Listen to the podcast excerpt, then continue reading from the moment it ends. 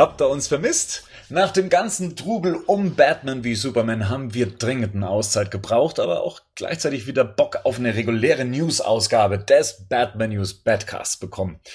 Ich hoffe, euch geht's genauso und deshalb sprechen wir heute wieder mal um all die News und Gerüchte, die es gerade zum Thema Batman zu besprechen gibt. Und heute mit dabei sind schon mal der Rico und der Henning. Hi. Servus. Ich habe euch vermisst. Jeden einzelnen. Vor allem euch zwei. Jeden einzelnen Tag. Glaube glaub ich sofort. ähm, habt ihr eigentlich so in der Zwischenzeit nochmal so einen Gedanken an Batman wie Superman verschwendet oder ähm, ist das jetzt erstmal bei euch aus dem Gedächtnis raus? Wenn man mit euch zusammen in einer Facebook-Gruppe ist es relativ schwierig, keinen Tag mit Batman wie Superman nicht zu verbringen. Also von dem her, doch, natürlich, klar. Das ist ja immer noch ein Thema, aber nicht mehr ganz so krass. Ja, und äh, in der Zwischenzeit sich einmal um andere Superhelden gekümmert. Äh, Civil War, wer hat's gesehen?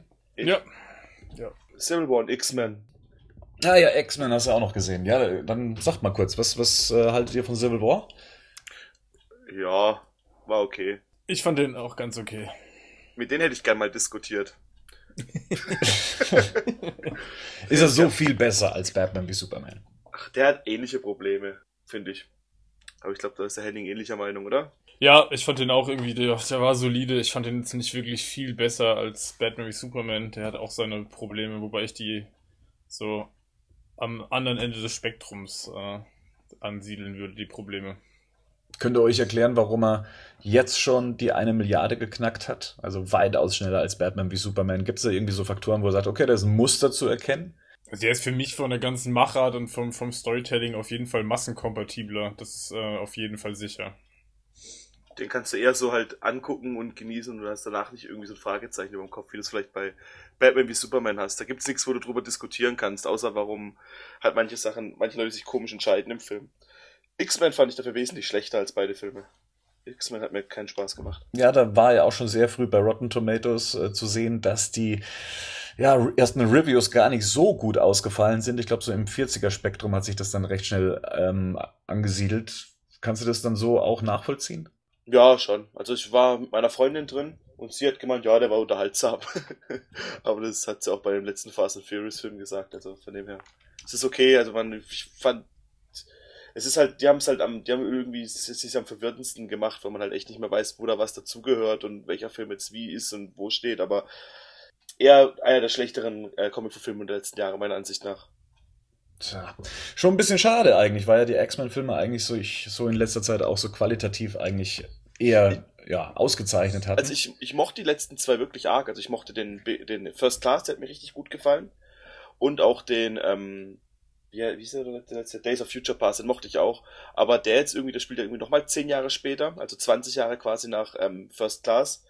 Und das hat irgendwie alles sich komisch angefühlt. Keine Ahnung, ich kann es nicht genau erklären. Vielleicht wollten die auch zu viel und zu groß. Das ist ja, glaube ich, auch der letzte Film von Singer, der, der letzte X-Men-Film. Vielleicht wollte er da einfach nochmal auf die Kacke richtig hauen, aber irgendwie er hat auch gute Sachen gehabt, also gerade wenn man den Film guckt, glaube ich, keiner wird aus dem Film rausgehen und Magneto scheiße finden, weil der war echt cool in dem Film, der hat echt den coolsten Part des Films meiner Ansicht nach gehabt. Aber so ganz viele Sachen fand ich so eher so, so mäßig, so irgendwie, keine Ahnung. Mhm. Ich habe Deadpool gesehen, fand ich ja sehr, sehr witzig. Ihr habt ihn ja, glaube ich, auch gesehen. Ja. Also der kann schon was. Also gerade für, sagen wir mal, dieses Budget, was er bekommen hat, für die ganze Historie, die der Film schon hinter sich hat, äh, muss ich sagen, also ich habe mich da super unterhalten und, und abgeholt gefühlt. Ähm, ja, gerne mehr davon. Die hat doch das Mädel gefallen, gell? Die, wie heißt sie, die auch bei Gotham mitspielt? Ach hier, äh, Frau, Frau Dingens, ja, ja. Ja. wie heißt sie, Rebecca ähm, Dingens, genau. Die, die auch bei Gotham mitspielt. Genau. Die hat auch mit jedem was, oder? Einmal mit Gordon, dann mit Deadpool. Ja, die weiß halt, die, die, die guckt halt, aber, ja. aber ich glaube, mittlerweile ist sie mit Gordon verheiratet, von dem her. Das stimmt. Ja, krass. Na gut, in alter Tradition haben wir auch mal wieder einen Hörer zu Gast. Ähm, diesmal aus dem Frankenland. Und zwar da haben wir hier den Andi. Andi, Servus. Servus. Ich bin der Andi, bin 29 Jahre alt, komme aus Nürnberg in Franken. Äh, bin eigentlich ja aktiver Hörer, also richtiger Zuhörer von euch. Habe mich einfach gemeldet, ob ich mal mitmachen kann beim Badcast. Und ja. Da bist du jetzt. Das finde ich super, ähm, dass sich dann die Leute selber melden. Das können übrigens alle anderen auch machen, ja. Einfach eine ähm, Mail an mail at badmanews.de, betreff Badcast und dann schreibt einfach eine Kurzbeschreibung, was für eine Art von Fan ihr seid und so weiter und warum ihr unbedingt beim Badcast mit dabei sein wollt und dann kommt er in die große Tombola, um dann eben im nächsten Badcast vielleicht mit dabei zu sein. Der Andi ist einer der Glücklichen, der hat's geschafft. So, Andi, jetzt wollen wir noch ein bisschen was von dir wissen. Du hast ja schon gesagt, wer du bist, woher du kommst. Was machst du denn so? Also beruflich bin ich in der Kundenbetreuung für ein großes Unternehmen. Ich weiß nicht, ob ich den Namen sagen darf, aber ich, ich denke mal schon. Also es hat was mit Bekleidung zu tun, glaube ich. Ne? Genau, auf jeden Fall. In der Kundenbetreuung, ja, ich sammle viel. Also Filme, Spiele, CDs, Musik. Also ich kaufe meine Musik auch wirklich noch selber. Also die, äh, also richtig, also richtige, ja, Collectors Edition oder so, wenn jetzt ein Album rauskommt. Wo geht da dein Geschmack hin? Also auch musikalisch? Was? Hm, eher ins Oldschool. Also ich bin da 90er, 80er Jahre höre ich da viel, also was Hip-Hop und, und Soul und, und, und, und, und das alles betrifft. Auch ähm, 50er Jahre Rock'n'Roll höre ich viel, Country teilweise, also ja, also das ist schon, das geht schon sehr, also das ist schon sehr, sehr weit was ich alles höre, aber. Filmmäßig hast du gesagt, also du sammelst auch Filme, ja. wenn ich das richtig verstanden habe, oder? Wie, wie ist es denn da mit dem Geschmack? Ist der dann auch so breit gefächert? Was ist da so, mm. was sind so deine Favoriten filmisch? Also, meine Favoriten auf jeden Fall Inception ähm, von Christopher Nolan, ähm, Prestige, Meister der Magie, das ist einer meiner Lieblingsfilme, weil das ist eigentlich, ist der Film so konstruiert, dass du ihn eigentlich zweimal anschauen kannst und schaust eigentlich zweimal einen unterschiedlichen Film an. Also ich liebe solche, ich liebe solche Filme. Ich fand ja auch Drive zum Beispiel gut. Der geht ein wenig in die 80er Jahre, so vom Stil her, ähm, mit Ryan Gosling. Also solche Filme, es, es, ja. Marvel auch, also mhm. ich habe alle Marvel-Filme zu Hause, aber das ist halt, ja, da hast du ja einmal angefangen mit dem Sammeln und dann willst du natürlich auch die anderen. Das ist, ich kann dann auch immer Nein sagen, wenn ich dann unterwegs bin und, und dann da muss halt die Steelbook her und dann, und ja, es ist einfach so. Mhm. Du kommst ja aus Nürnberg, hast du gesagt. Nürnberg ist ja auch bekannt als die deutsche Hauptstadt des Spielzeugs. Also äh, merkt man das dann auch? Also bist du da auch mal auf irgendwie so einer Spielzeugmesse und kannst dann da auch sehen, was gerade so Batman-mäßig Neues auf den Markt kommt? Mm, muss ich sagen, also ich bin, ich bin nicht mehr so mit dem Spielzeug. Ich bin, ich bin wirklich, ich bin ein kleines Kind. Also damals war eine Ex-Freundin zum Beispiel, die hat gesagt hat, warum, warum? Wir waren im Müller, weil ich habe nebenbei im Müller damals gearbeitet und ähm, ich habe mir, ich habe mir Figuren gekauft. Ich von The Dark Knight Rises habe ich mir Figuren gekauft. Das war eigentlich fast schon wie ein Vorwand für meinen kleinen Neffen, damit wir diese Figuren kaufen können. Und ich habe sie ja eigentlich mehr oder weniger für mich gekauft. Das war eigentlich äh, Spielzeug. Also ich kann manchmal da auch nicht dran vorbeigehen, wenn es denn was gibt. Aber ich finde schade, es gibt, es gibt selten noch irgendwas, muss ich sagen. Okay.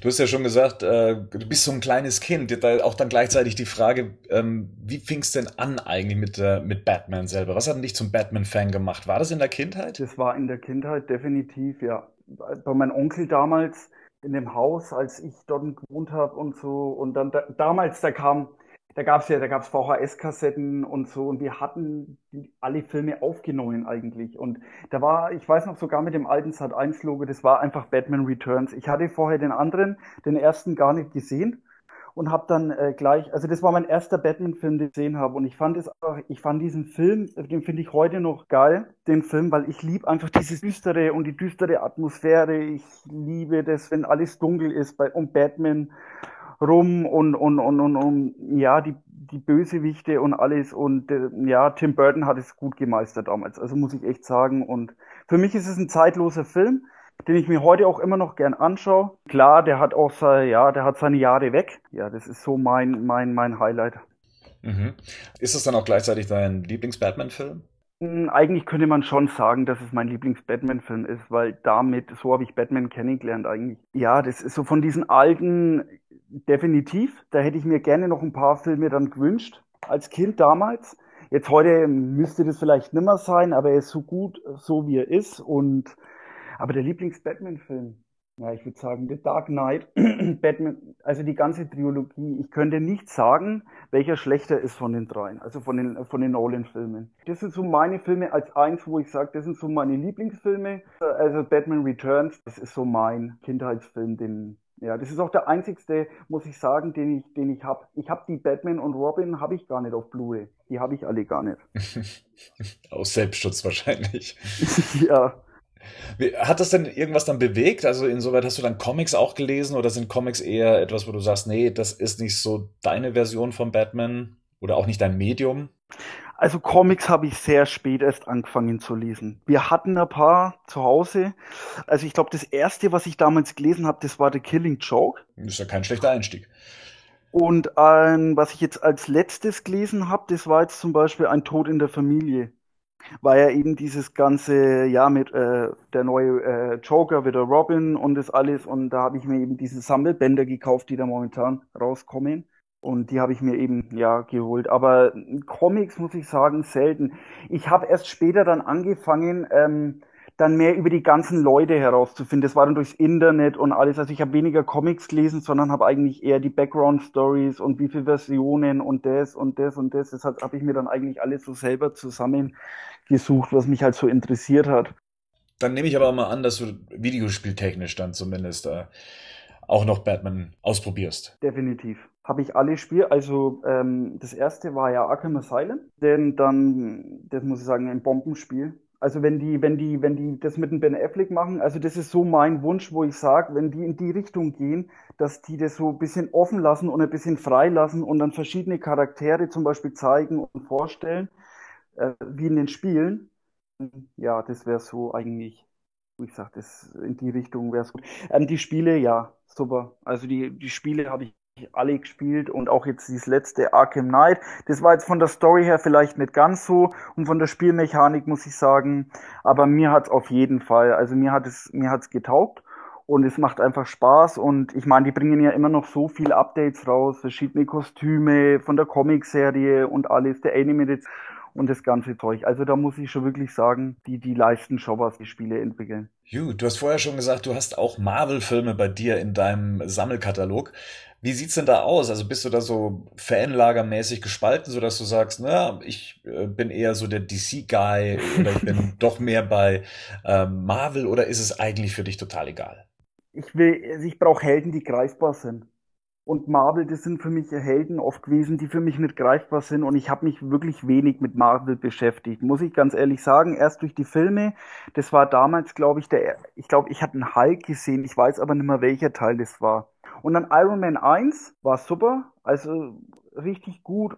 Die machen ihren, machen ihre Filme super, die machen, wie soll ich sagen, die sind so, die riskieren nichts. Die, also die machen, die Filme laufen so vor sich hin, du hast was zu lachen und du kriegst Action geboten. Aber jetzt von den Marvel-Helden muss ich sagen, aktuell finde ich eigentlich, muss ich sagen, Captain America ganz gut.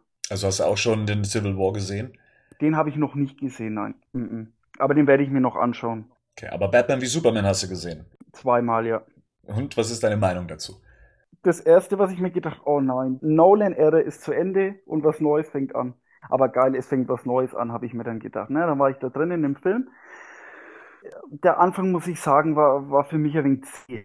Das war für mich alles so, uh, ja, bis es dann endlich losgeht und alles. Und dann auf einmal muss ich sagen, geil, so einen Batman will ich sehen. Ich will den Batman sehen, wie er, wie er abgeht wie ein Schrank, wenn er, wenn er, wenn er, wenn er Autoreifen hebt und so einen richtig brutalen Batman. Also das ist das, was ich vielleicht wollte. Nolan-Filme, die sind gut und die, die, die haben, die haben so wie sie sind, also alle ihre, ja, alle so, wie sie sind. Aber so zum Beispiel jetzt, äh, das ist das, was ich mir eigentlich schon gewünscht habe, von diesem, von diesem neuen Batman und, und, und die ganze Aufmachung und alles. Und das Einzige, was mich dann gestört hat, ist mir aber dann erst beim zweiten Besuch aufgefallen, als ich den Film dann nochmal gesehen habe, das sind diese ganzen Traumsequenzen. Also ich finde, die haben mich dann immer wieder wenig raus. Ja, die waren irgendwie so, ich weiß nicht, was soll ich damit anfangen? Ich war, jeder weiß, der Batman kennt und wenn man so ein Universum aufbaut, dann gehen die Leute davon auch aus, dass die Batman kennen und dann diese, ich weiß nicht, ob es das jetzt unbedingt gebraucht hätte, auf Teufel komm raus, hier diese ganzen äh, Grenzen, also von, von 0 bis 10 würde ich sagen, der Film ist für mich eine 8. Oder eine 7, 7,5 oder ja 7 oder 8. Na klar ist er besser, aber ich bin da nicht so kritisch, weil ich einfach das, weil ich einfach denke, das ist der erste Batman-Film von einem, weißt du, von einem anderen Regisseur und ich meine, er kann es nur besser machen. Hauptsächlich die Darstellung von Batman hat dich dann also überzeugt. Ja, also er hat es richtig gut gemacht. Also jeder, meine Kollegen von der Arbeit zum Beispiel, die meinen so, ach, der Ben Affleck und der Ben. Und dann sage ich so, ja, was, wie war es damals mit Heath Ledger? Und ich meine, jeder hat Heath Ledger danach gefeiert, ohne Ende. Und ähm, ja, also er hat es super gemacht und das ist ein guter Batman und ich bin auch froh, weil ich hatte Angst, dass es so ein, ein gebrechlicher Batman wird, so ein alter Batman, habe ich mir gedacht, so ein Träger wieder und dann oh, wieder alles so, mh, hm, er lässt sich so viel gefallen und alles und aber nee, er steht auf und zack, boom, er geht ab mit Batmobil und alles. Also vom Batmobil bin ich auch richtig begeistert. Das hat mir richtig gefallen. Ähm, vor allen Dingen, weil es auch, ich weiß nicht, aber die haben sich schon inspirieren lassen von den Spielen auch. Also nehme ich an. Ja, wirkt zum, äh, zumindest teilweise so, ja. Die kommenden Sachen Suicide Squad, Aquaman, Wonder Woman, Justice League, bist du da heiß drauf? Voll. Oder sagst du, hm, da bist du noch sehr abwartend? Mm, übelst. Also ich sehe das alles noch ein wenig locker. Jetzt ist Suicide Squad. Wenn die das jetzt wirklich, ähm, ich kann mir nicht vorstellen, dass es, äh, dass es verhauen, weil ich glaube auch nicht, dass die an die so große Erwartungen äh, ähm, ähm, ja, dass da so große Erwartungen sind. Sie sind Bösewichte und es ist auch wenig, ich habe schon gemerkt durch die Trailer und alles ist eher alles so auf die lustige Schiene auch ein wenig angelegt. Also wenn ich mir diese Harley Quinn da anschaue, die übrigens perfekt passt, einfach nur Bombe ausschaut. Das ist sowas, wo ich mich richtig drauf freue. Ob es jetzt ein einzelner Harley Quinn-Film sein muss, weiß ich jetzt noch nicht. Aber wie gesagt, jetzt erst einmal ähm, diese, diese ganzen, ja, Suicide Squad, äh, übelst freue ich mich da drauf. Jetzt kommt zwei Tage nach meinem Geburtstag ja, sofort im Kino wieder zweimal oder dreimal. Ja, sehr cool. Wir haben gerade eben über Batman wie Superman gesprochen und ich glaube, da können wir jetzt auch in die News einsteigen. Das ist nämlich unser erstes Thema, wie wir schon im letzten Badcast gesagt haben. So hundertprozentig werden wir mit dem Film immer noch nicht durch sein. Und äh, ich würde sagen, ja, fangen wir an mit der News-Sektion.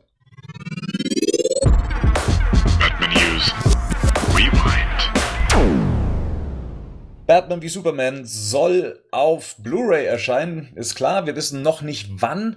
Wir haben bislang nur wenige Fakten ähm, an die Hand bekommen. Wir wissen zumindest von der schwedischen Seite, dass uns äh, 120 Minuten, Minuten Bonusmaterial erwarten, dass wir 30 Minuten mehr Film bekommen.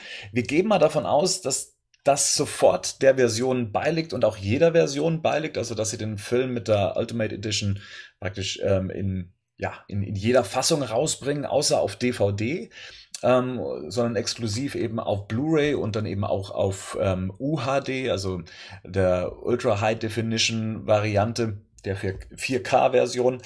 Und es gab eine Auflistung an den verschiedenen Bonusmaterialsegmenten. Wie gesagt, 120 Minuten sollen die ausmachen. Wenn man sich jetzt mal so diese Liste anguckt, äh, die wir hier haben, also Uniting the World's Finest, Gods and Men, A Meeting of Giants, The Warrior, The Myth, The Wonder, uh, Accelerating Design, The New Batmobile, Analyzing, A New Legacy of Design, Superman, Batman, Wonder Woman und The Batcave. Dann gibt's die Sektion Might and the Power of a Punch, The Empire of Loser und ich nehme an, da geht's eben um diese äh, Social-Aktion Save the Bats, das dann eben auch noch ähm, da drauf. Jetzt wissen wir nicht so ganz, was dahinter steckt hier und da kann man sich's denken. Ist das für euch das Bonusmaterial, was ihr zu dem Film erwartet habt oder vermisst ihr auch ein bisschen was? Henning, Rico, Andy, was meint ihr? Was hättet ihr euch noch für die Blu-ray gewünscht am Bonusmaterial? Du hast ja schon gesagt, wir wissen jetzt nicht ganz genau, was sich hinter den einzelnen Beiträgen verbirgt. Von daher gehe ich jetzt einfach mal davon aus, dass ähm, das eine Mischung aus kurzen Sachen sein wird, wie wahrscheinlich ähm, die Designgeschichten und vermutlich ein längere Making-of und dann bin ich damit auch eigentlich zufrieden. Also ich hoffe, das ist einfach ein ausführliches Making-of gibt mit einer, mit der Darstellung auch der Vorgeschichte, also der Produktionsgeschichte. Das würde mich auf jeden Fall nochmal interessieren. Was ich auch schön fände, wäre so ein bisschen, da bin ich auch nicht sicher, ob das tatsächlich stattfindet. Ich, was ich auch noch schön finde, wäre so ein bisschen die Beleuchtung der ganzen Vorgeschichte, also ne, die Vorstufen. Es gab ja schon mal das Projekt, diese Idee zu dem Projekt Batman vs. Superman gab es ja schon mal, gab's, gibt's ja schon länger. Ich würde es ganz schön finden, wenn das auch nochmal irgendwie aufgegriffen werden würde, aber Schauen wir mal. Also erstmal kann ich mit der Auflistung auf jeden Fall leben persönlich. Ja, das ist ähm, Henning gerade angesprochen hat, das könnte man so ein bisschen aus Uniting the, World, the World's Finest vielleicht so, wird es da vielleicht ein, zwei Sätze zu geben. Aber generell, also ja, ich würde es mir auf jeden Fall auch angucken. Aber hauptsächlich kaufe ich mir die Blu-ray natürlich wegen dem längeren Cut. Also das ist, was ich sehen möchte erstmal. Das, alles andere ist dann schöne Dreingabe. Äh, Andi, hast du da irgendwas, was du vermisst? Ähm, auch so eben von den ganzen Editions, die du sammelst, äh, mit denen die alles ausgestattet sind. Also brauchst du da ein bisschen mehr an Material oder sagst du, die zwei Stunden, die sind eigentlich dann auch schon gut gefüllt? Naja, also wenn sie es auf zwei Blu-rays packen, das eine in Bonusmaterial mit, mit eben den ganzen, mit den ganzen Specials und, und ja, und äh, diesen ganzen Making-ofs und die Vorbereitung, Entstehungsgeschichte und ja, den ganzen Designs, für was haben sie sich entschieden und das alles fürs Batman-Kostüm oder für diese, sowas interessiert mich dann, also das fände ich ganz cool. Ähm, ja, und wenn es dann eben die, der komplette Film ist auf der anderen, ne? Das fände ich, das fände ich, fände ich cool. Was ich persönlich so ein bisschen vermisse, das ist ein Audiokommentar, also etwas, was wir schon bei der Chris Nolan-Reihe nicht bekommen haben. Das hätte ich mir eigentlich hier gewünscht. Und Zack Snyder war eigentlich auch immer ja, so ein Spezialist, was sowas anging. Wenn ich mir so an ähm, die Watchmen US Blu-ray zum Beispiel denke, da ist ein eine großartige Funktion, dass man sich den Film angucken kann und er den Film immer wieder unterbricht und dann zu den verschiedenen Szenen dann auch etwas sagt, die Entwürfe zeigt und sowas. Das ist ein sehr lebendiges Making-of über die gesamte Lauflänge des Films. Ähnlich hat er es auch gemacht bei Man of Steel, auch da die US Blu-ray. Schade, dass es die in der Form nicht in Deutschland gab. Aber fand ich immer sehr, sehr spannend, dann eben den, den Regisseur dann eben auch sprechen zu hören. Warum ist das so? Wieso ist das hier so? Das hätte ich mir bei Chris Nolan auch gerne gewünscht, auch wenn ich ihn verstehen kann, dass er sagt, das zerstört so ein bisschen die Filmillusion. Aber bei manchen Sachen, da ja, würde ich dann doch gerne ein bisschen mehr über den Film wissen. Mal schauen, ob hier dieses Bonusmaterial das insoweit befriedigend auch ähm, ja, ablösen kann oder ein Ersatz dafür ist. Und vielleicht bringen wir ja sogar noch einen Audiokommentar. Man weiß es ja nicht. Was wir allerdings wissen, ist, ähm, welche Alterseinstufung der Film in Deutschland bekommt. In den USA ist es ja der R-Rated Cut, ja, also etwas, wo dann gleich so bei uns da im Kopf aufgeht, ah, okay, der Film muss dann mindestens FSK 16 sein, vielleicht sogar 18, ja, da ist mehr Gewalt drin, mehr Blut und sowas. Ja, das scheint es dann wohl nicht zu sein. Er wurde letztendlich mit FSK 12 bewertet. Ähm, ist es eine Überraschung für euch oder ist es für euch auch total egal, was für eine FSK so ein Film bekommt? Ach, da gibt's ja zwei Sachen dazu. Das eine ist, dass man ja auch gerade im Videospielbereich in den letzten Jahren immer mehr sieht, wie ähm, solche Alterseinstufungen hier liberaler gehalten werden. Und auch, ähm, also das ist auch, dass man auch sieht, dass da auch in, sich die, die Leute angepasst werden. Und anderes ist auch, dass in zum Beispiel Deadpool hat er ja auch eine FSK ab 16 wegen dem Blut. Und ich glaube, den R-Rate hatte Deadpool in den USA auch nur hauptsächlich wegen den, äh, wegen den sexuell oder wegen den Sexszenen und nicht und wegen den ganzen äh, ähm, Kraftausdrücken und nicht wegen dem ähm, Gewaltgrad. Ich glaube, das ist das vielleicht die Leute ein bisschen verwechseln auch. Und ich glaube halt, der wird halt ähm, weniger mehr Gewalt haben, sondern vielleicht gibt es die eine oder andere verstörendere Szene, warum der hier ab 16 dann da halt ab 18 dann wäre in den USA. Okay. Also die FSK 12 für die 30 Minuten längere Fassung von Batman wie Superman. Andy, was erwartest du denn von der längeren Fassung des Films? Gibt es da irgendwas, was dir noch gefehlt hat? Äh, oder etwas, wo du dich speziell darauf freust, wenn man das näher beleuchten würde? Ähm, ich hätte gern Bruce Wayne noch äh, mehr, mehr gesehen, also Bruce Wayne an sich. Ähm, und äh, ja, und, und, und, und von Alfred und vielleicht noch irgendwas über die äh, Robin-Geschichte, nachdem so, so kleines Easter Egg dort war. Ja, also auf jeden Fall, solche Sachen wären cool. Wenn man das irgendwie noch sehen könnte oder wenn da wenigstens noch Informationen jetzt zum Beispiel auf diesem Bonusmaterial wären, das fein. Jetzt soll, jetzt soll ja der Film auch auf UHD erscheinen, also so den äh, Nachfolgeformat der Blu-ray. Bist du schon auf dieses 4K-Modell umgestiegen oder bist du noch äh, bei Blu-ray oder Blu DVD? Also 4K habe ich noch, ähm, nee, bin ich noch nicht umgestiegen. Aber das wird so Ende des Jahres, ähm, ist das so mein Ziel, dass ich da wirklich drauf umsteige. Definitiv. Genau, für, ist 4K für die Herrschaften hier, für die restlichen auch relevant oder sagt er, nee, das Spielerei, ich muss nicht jeden Trend mitmachen? Ich muss jeden Trend mitmachen. Du bist der Trend. Du bist nee, der Trend. Nicht. Ich renne immer hinterher und versuche ihn zu erwischen, aber es klappt nie. Nee, tatsächlich bin ich mir dann nicht so ganz sicher, weil ich habe jetzt, ähm, ich werde mir bald einen neuen Fernseher kaufen wollen. Und ich habe jetzt mal im Mediamarkt geguckt, das, da habe ich so gesehen, es gibt so die ersten ähm, so über 60 Zoll Fernseher, die auch 4K haben, die bezahlbar sind. Allerdings muss ich sagen, dass ich nicht weiß, wie lange sich das hält, weil bald gibt es ja bestimmt 8K oder sowas. Da habe ich Angst davor, da träume ich nachts davon. Das ist ja wieder ein Trend hinterher. Nee, ich weiß nicht, mal gucken. Also ich muss es echt entscheiden. Ich habe jetzt wirklich, wie gesagt, von mir einen neuen Fernseher zu kaufen. Aber ich habe gerade einen Henning schon gefragt, weil mir das nicht ganz klar war. Dann brauche ich auch nochmal einen neuen Player dafür. Ja. Das heißt, weil die PlayStation 4, die momentan als mein Blu-ray-Player dient und auch meine Xbox One wird es wahrscheinlich auch nicht können. Die werden es nicht abspielen können. Deshalb brauche ich nochmal einen neuen Player, um das abzuspielen. Und irgendwie dann werde ich wahrscheinlich dann auch bei, bei Streaming irgendwann dann landen. Funktioniert es da schon irgendwie? Gibt es da schon? Es gibt 4K-Streaming. Ja. Netflix bietet es an, Amazon Prime.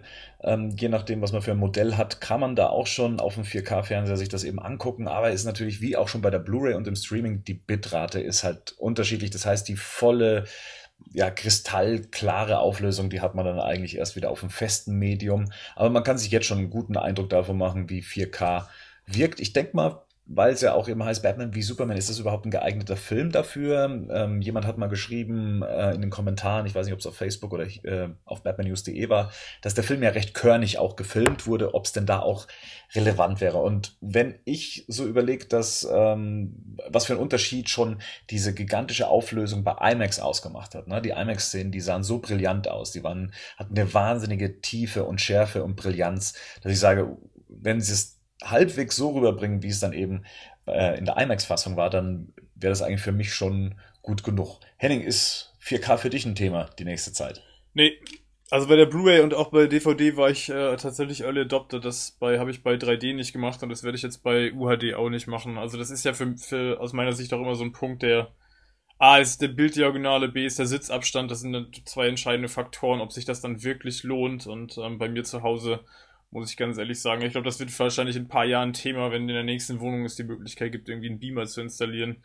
Ähm, dann wird es Thema werden. Mir sind auch ehrlich gesagt ähm, die Anschaffungspreise jetzt noch zu teuer. Es geht gar nicht um den Fernseher, aber wenn ich die sehe, die ersten Player, ich glaube, es gibt jetzt erst von Samsung und Panasonic irgendwie zwei Player. Ähm, da ist, glaube ich, der Samsung mit 499 der günstigere.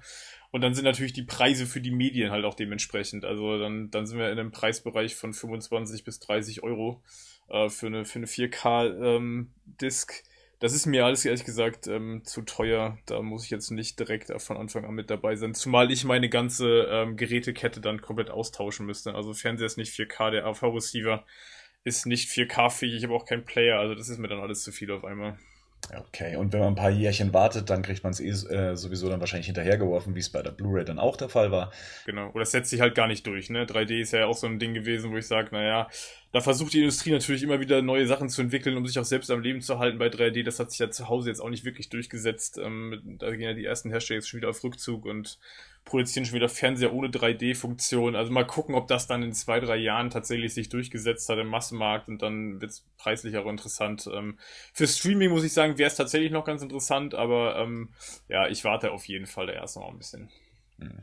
Wenn wir gerade schon bei hochauflösenden Medien sind, dann vielleicht mal gleich ein charmanter Wechsel zum nächsten Thema und zwar zu äh, Batman Return to Arkham, ja, also die Spielereihe, die Arkham Videospielreihe, die bekommt ein Update, also in Form von äh, Batman Arkham Asylum und Batman Arkham City, die erscheinen dann demnächst als Set und der tolle Bonus kommt eben für PS4 und für die Xbox One und das Ganze dann schön hochauflösend. Ein erster Trailer haben wir gesehen, es gibt erste Vergleichvideos. Was haltet ihr davon? Also ist das wirklich etwas, äh, was man haben muss? Ist das ein Update, ähm, was sich sehen lassen kann? Rico. Also generell finde ich so, solche HD-Auflagen immer geil, vor allem wenn Spiel ist, die man vielleicht mal nachholen will, die es früher gab, zum Beispiel die, ich habe das jetzt zuletzt erst bei zwei Zelda-Titeln gemacht, die nochmal auf der Wii U rausgekommen sind. Habe ich mir nochmal gekauft, weil ich die auch einfach haben wollte. Bei den beiden Spielen, also Arkham Asylum hätte ich schon nochmal Bock durchzuspielen, weil das auch, wie ich glaube, Andy von meinte, meiner Ansicht nach der beste Teil der Reihe ist, der am meisten Spaß macht, der auch am coolsten ist. Aber ja, mal gucken. Also ich, ich habe es jetzt mal vorbestellt, ich werde es mir auch holen.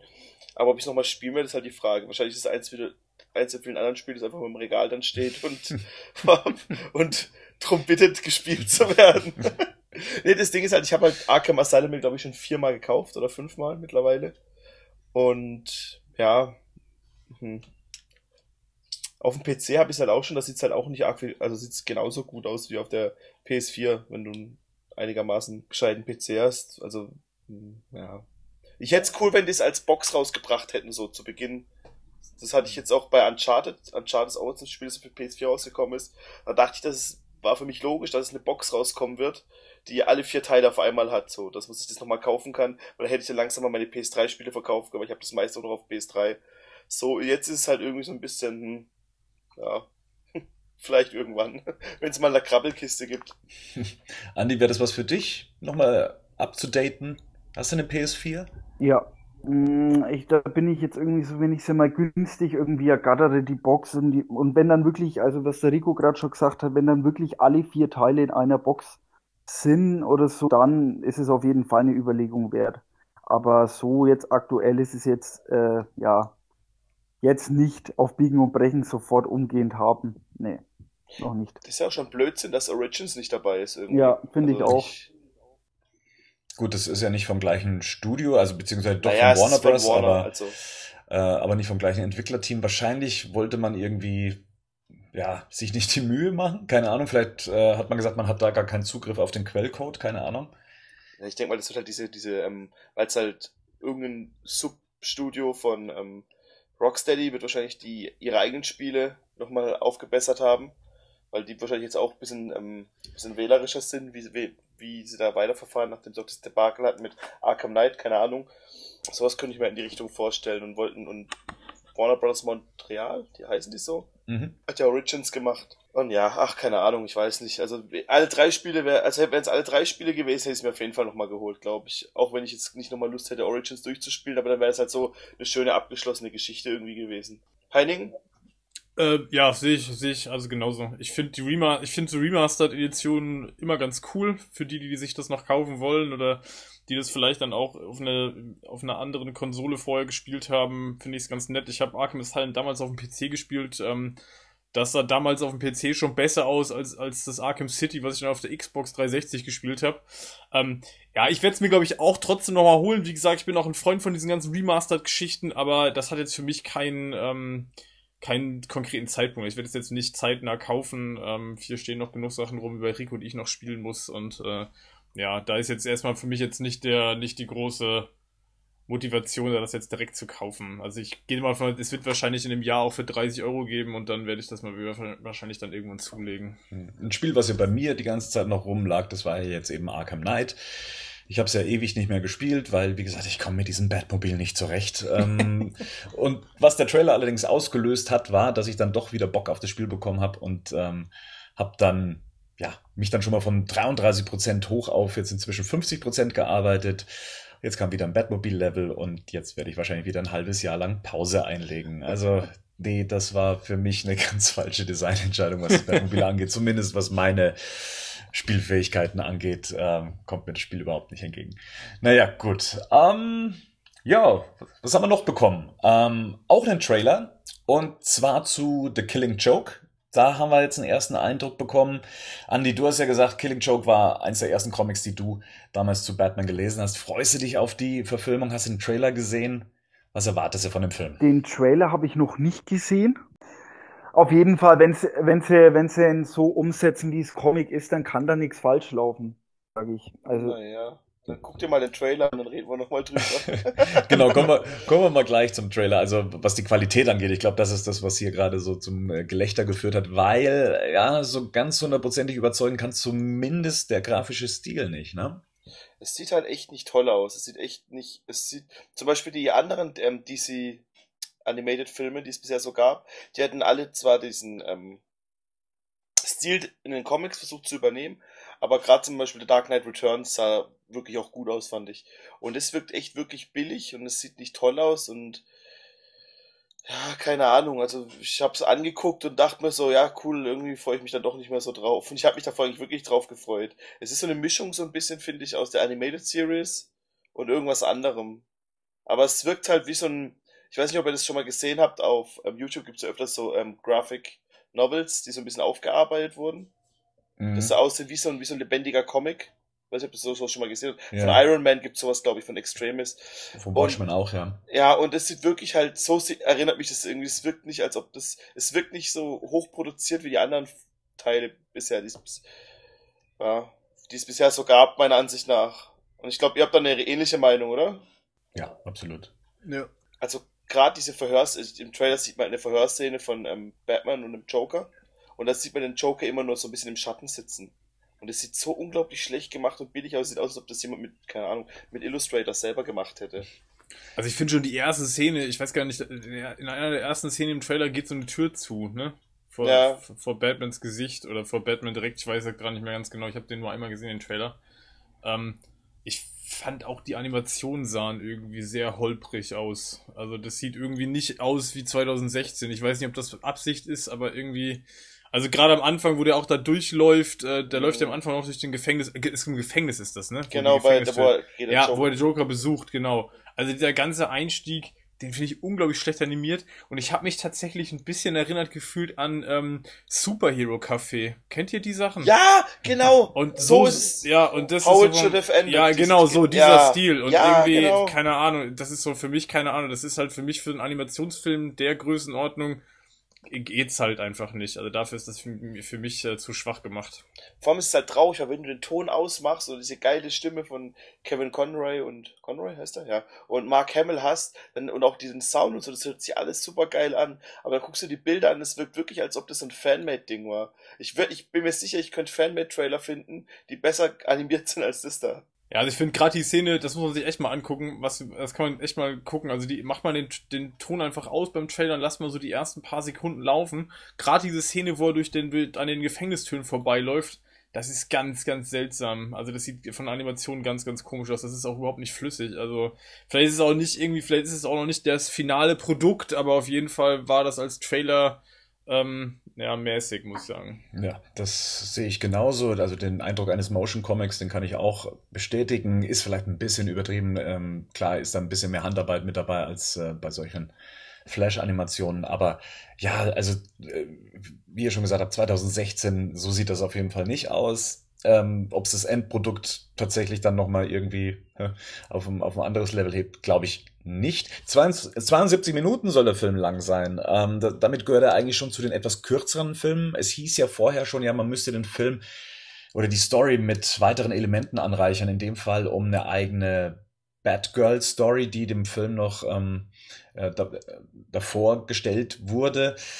Äh, was für eine Länge ist denn für euch für diese Animated-Filme eigentlich so optimal? Ähm, Soll es dann irgendwie so in Spielfilmlänge 120 Minuten sein, 100 Minuten, 90 Minuten? Und wann ist es zu kurz? Also ich fand den, diesen Deal, den die gemacht haben bei The Dark Knight Returns ganz cool, dass sie in zwei Teile aufgeteilt haben. Oder auch Flashpoint Paradox hat auch so 80 Minuten, das ist für mich okay für diese Art von Filme, weil teilweise also tatsächlich auch die Geschichten nicht mehr hergeben. Mehr an, also man muss es nicht von mir aus auch nicht strecken oder sowas. Oftmals, wenn halt so ein Comic 100 Seiten hat, dann kannst du halt auch keinen anderthalb Stunden langen Film draus machen. Aber so 80 Minuten, glaube ich, haben so die meisten im Schnitt, wenn ich das richtig weiß. Und das finde ich eigentlich okay für so eine Geschichte. Hm. Ähm, Batman Year One, glaube ich, ist der kürzeste mit so 60, 62 Minuten, wenn ich es jetzt richtig im Kopf habe. Der ist schon sehr, sehr kurz geraten. Aber wie du schon sagst, manchmal gibt die Geschichte auch nicht mehr her, wenn man dann nicht noch ähm, irgendwas dazu erfinden möchte. The Dark Knight, ja, äh, den auf zwei Filme aufzuteilen, äh, clever auf jeden Fall, was das Marketing angeht. Ähm, hätte sich natürlich auch gut als eine Blu-ray dann verkauft, wie sie es ja dann auch nochmal extra rausgebracht hätten. Ne? Gleich den gesamten Film raushauen. Hätte auch da funktioniert. Weil so viel länger ist er dann, glaube ich, auch nicht mit seinen 140, 150 Minuten. Das wäre auch so als Film durchgegangen. Na gut.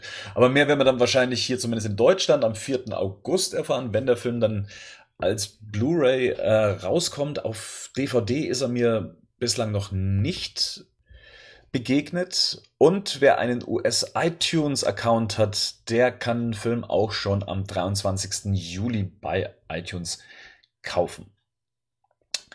Yes, ähm, was haben wir denn noch so? Ähm, ja, DC hat ein neues Logo. Ja! Geil. Endlich wieder back to the roots wie Das ist- 1932 oder Das ist so. so geil. Ich glaube, alle, alle Batman-Fans und generell alle DC-Fans haben genau darauf gewartet. Ich habe drauf gewartet, ja. Ich bin echt, hab, als Ja. es dann angekündigt wurde, es wird ein neues Logo geben, konnte ich echt nicht schlafen. Bist du auch nachts aufgeblieben und hast geguckt? Klar. Gro der, der große Reveal, ich war mit drei anderen Leuten im Chat. Ich habe mich voll geärgert, dass ich vorher noch Spoiler gelesen habe. es wird blau werden. Nein, Quatsch, also ich finde, ja, ich meine, die werden ja schon irgendwelche Gründe haben, warum sie es gemacht haben. Und es sieht okay aus. Also schlichter als, als, als der, dieses Klodeckel-Ding, das es davor gab. Mir gefällt aber, wenn wir jetzt auch mal dabei sind, ganz ehrlich, das eins davor am besten, dieses DC mit diesem Universums-Sternschnuppe drumrum. Das mochte ich am meisten bisher. Ja, das finde ich persönlich auch am besten. Ich bin mit dem davor aufgewachsen, also mit den vier Sternen drumrum. Das ist so mein Logo von DC. Also das war immer mein Favorit. Und wenn ich es jetzt gerade noch mal so vor mir habe, gefällt es mir auch tatsächlich immer noch am besten. Ist halt wirklich, wie gesagt, recht schlicht. Und das soll jetzt für alles, kommt auf Comics, vor den Filmen wird es zu sehen sein. Das sieht man jetzt immer, das Logo. Richtig, also auch bei den TV-Serien, wenn da das Logo mit eingeblendet wird. Es soll dann am 25. Mai dann offiziell Einzug halten mit der neuen Comic-Reihe oder nennen wir es mal mit dem großen Reboot, mit dem DC Universe Rebirth, ähm, der eben die ganzen Figuren dann eben auch teilweise neu inszeniert und da wird dann erstmalig dann eben diese Version des Logos dann drauf prangen. Ähm, generell so, ich meine, Marvel ist da natürlich auch sehr stark, ne, was das Logo angeht. Also jeder Film, der dann mit dieser roten Fläche und den eingestanzten Marvel-Buchstaben beginnt und diesem Blättereffekt und sowas da hat bislang noch keins der DC-Logos auch nur ansatzweise mithalten können. Das, äh, ja. ja. Die haben sich halt schon was echt Geiles gesichert, weil sich das mal aufgefallen ist. Vor jedem Marvel-Film siehst du halt immer der, der Comic, um äh, den, den Comic, der so eingeblättert wird, ist immer der Film, um den es da gerade geht und so. Das ist halt irgendwie schon, sieht auch geil aus, sieht hochwertig aus. Dagegen wirkt es halt, muss man ehrlich zugeben, schon ein bisschen billig bisher. Aber man hat es nicht in einem Kontext in einem Film gesehen. Ich meine, ja, ja, in dieser nicht aufgehübschten Variante, also dass die jetzt noch irgendwie bespielt wird, äh, gefällt mir das Logo ehrlich gesagt nicht so ganz. Also ich, ich mag die Buchstaben, wie sie jetzt geformt sind, finde ich ganz gut. Ich finde auch, dass man zum Kreis zurückgekehrt ist, ähm, eigentlich einen guten Schritt, weil das haben sie jahrzehntelang so auch schon gehabt. Der Kreis ist mir persönlich etwas zu dünn geraten, so dass es ja so ein bisschen schwach auf der Brust ist. Jetzt muss man halt eben sehen, wie dieses Logo dann eben künftig in den Vorspännen und äh, bei all den anderen Einsatzmöglichkeiten dann eben visualisiert aussieht, äh, was man daraus machen kann. Ich glaube, da ja, kann man jetzt noch nicht so viel dazu sagen, aber das ist jetzt das neue Gesicht von DC. Sieht halt einfach unspektakulär aus, ne? Also ich glaube, das, das trifft's ja. Unspektakulär. ja. ja. Gut, und ohne Stern, das muss man auch dazu sagen. Hat sie jahrelang mitbegleitet, ähm, zumindest bis zum Jahr 2005. Ab 2012 gab es dann eben das neue Logo, damals auch mit eingeführt bei The Dark Knight Rises. Der Stern, soweit ich weiß, weil den ja auch der ein oder andere vermisst, ist ein rechtliches Problem gewesen. Ähm, da muss es mal einen Rechtsstreit gegeben haben zwischen einer Schuhmarke und eben DC. Und DC hat gesagt, die Schuhmarke soll doch bitte diesen Stern nicht verwenden, weil hier eine große Verwechslungsgefahr besteht. Das Gericht hat sich anders entschieden und hat gesagt, nee, nee, das ist äh, uns eigentlich relativ egal. Der Stern ist bei der Schuhmarke erlaubt und anscheinend hat DC dann ab diesem Moment auf den Stern verzichtet, weil es die Schuhmarke nicht wollte. Na gut, wenn ihr wollt, dann behaltet euren Stern, wenn ihr unbedingt haben wollt. Nehmt ihn doch. Ja, ich finde es halt marketingtechnisch, glaube ich, ist es halt keine sehr clevere Entscheidung. Das ist jetzt so mein, mein erster Gedanke dazu gewesen. So die Frage nach dem Warum überhaupt und als nächsten so, naja, also wir haben ja gerade gesagt, Marvel hat es natürlich geschafft, irgendwie das Logo einfach zu etablieren. Ich glaube, jeder, der das Logo sieht, weiß sofort, um was es da geht. Und ich glaube, hier ist schon das erste Problem, dass ich mir vorstellen kann, dass der Autonomalverbraucher schon gar nicht unbedingt weiß, dass das DC hier für DC Comics steht, weil vorher stand es wenigstens noch im letzten Logo, was ich jetzt auch nicht so dolle fand, aber da stand zumindest DC Comics irgendwie mit drinne. Ähm, jetzt ist das auch raus, ähm, einfach nur DC. Ja, ich weiß nicht, ich glaube, man hätte sich halt einen Gefallen getan, wenn man das Logo wahrscheinlich einfach beibehalten hätte. Also ich glaube tatsächlich auch gerade, dass die Nolan-Reihe. Ich glaube tatsächlich, dass da mit diesem ähm, Logo, mit dem Schweif viele Leute, eine ganze Generation von Kinozuschauern was anfangen kann. Ähm, ob das jetzt da der so, ob das so sinnvoll ist, da wieder zurückzugehen, beziehungsweise das, das Logo dann jetzt, ähm, ja, ich weiß nicht. Also. Wenn wir nur jemanden kennen würden, der in einer Marketingfirma arbeitet und uns sagen könnte, wie der das sieht. ja, ich finde es halt ein bisschen überhastet. Also so schnell hintereinander sich immer wieder ein neues Gesicht zu geben, das zeigt auch so ein bisschen eine Verunsicherung, dass man immer irgendwie versucht, ja, sich neu zu platzieren, sich neu zu positionieren. Hm, ähm, das war mir allerdings auch schon vorher etwas zu schnell. Ja, DC hatte mit dem 2012er Logo, also mit diesem Aufklapp-Logo oder Umblätter-Logo schon ein Logo entwickelt, ähm, das jetzt nicht so einfach einzusetzen war. Also es gibt ja diesen einfachen Kugelschreiber-Test, sagt man da. Versucht man dieses Logo einfarbig auf irgendein ein ähm, Medium ja, runterzudampfen und dann sieht man schon, das hat ein Problem, besonders sie mussten extra noch DC Comics drunter schreiben, damit man die zwei Buchstaben DC dann auch äh, identifizieren kann. Ich glaube, das waren dem war eine Entscheidung, die wahrscheinlich auf all die Möglichkeiten, die dieses Logo bot, äh, begründet war. Man konnte da die Figuren mit reinmachen, man konnte es farblich jedes Mal variieren. Also es gibt da ein gutes Beispielvideo, wie die DC-Logos dann eben eingesetzt werden können. Aber so markentechnisch finde ich es halt eben schwierig, sich so oft neu zu definieren, besonders äh, wenn man solche unterschiedlichen Wege geht. Äh, ja, äh, es wird nichts ändern letztendlich. Ähm, ich, ich denke, dass die, dass das Problem bei DC eigentlich schon eher beim Namen anfängt. Also Marvel ist halt ein Name, der lässt sich gut aussprechen. Der Name steht für etwas. DC, das kann auch, äh, sag ich mal, irgendwas in Washington sein. Ähm, Aber DC Universe wird ja schon cool klingen, so irgendwie.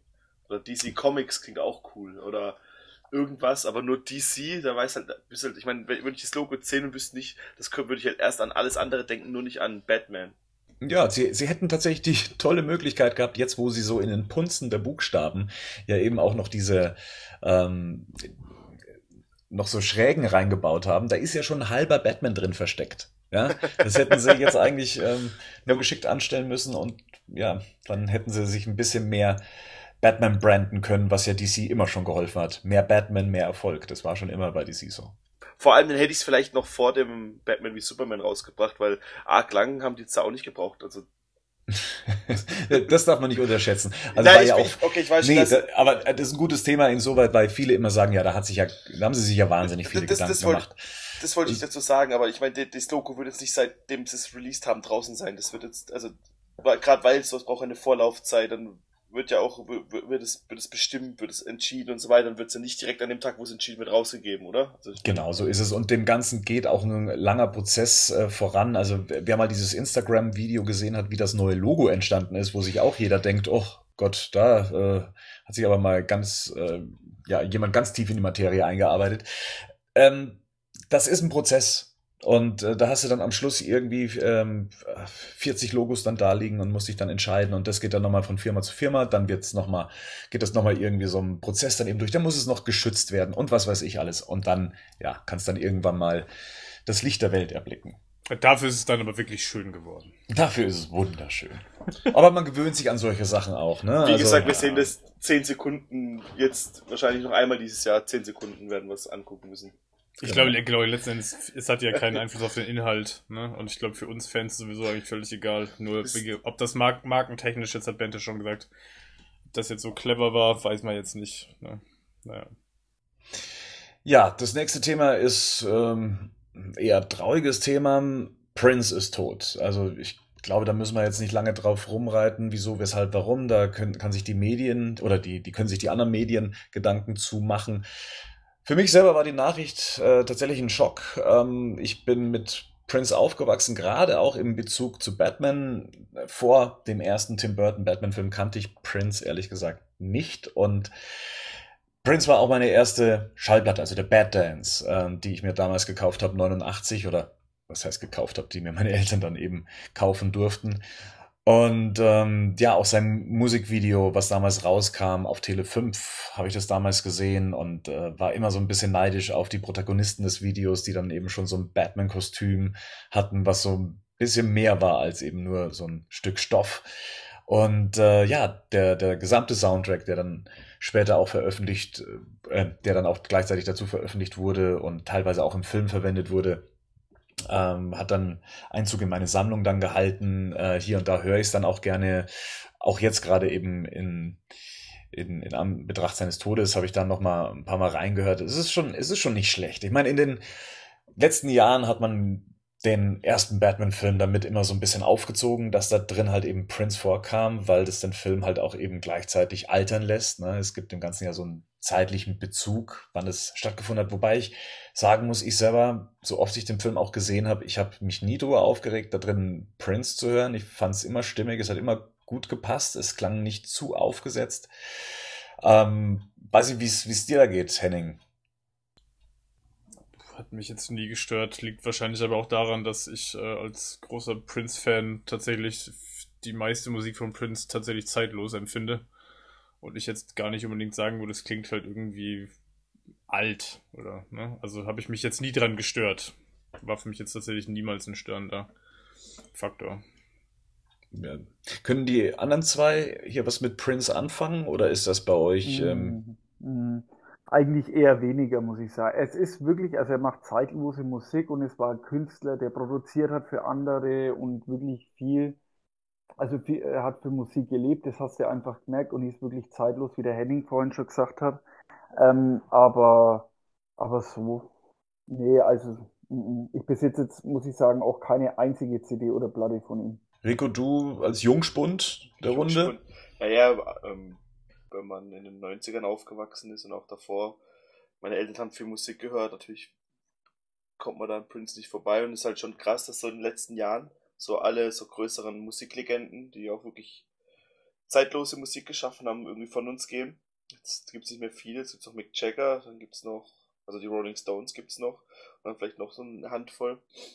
Ist schon, ja, traurig, weil auch weil ich immer so das Gefühl, wenn ich heute Musik höre, ich weiß nicht, ihr werdet wahrscheinlich auch Spotify nutzen und heute so in die Charts reinhört, das sind aber Sachen, die viel kurzlebiger sind, meiner Ansicht nach, als die Sachen, die es halt von damals noch gibt.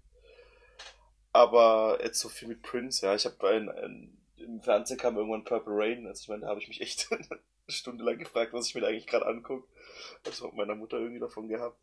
Ich glaube, für euch beide war das war der Schock, ist der Schock tiefer gesessen.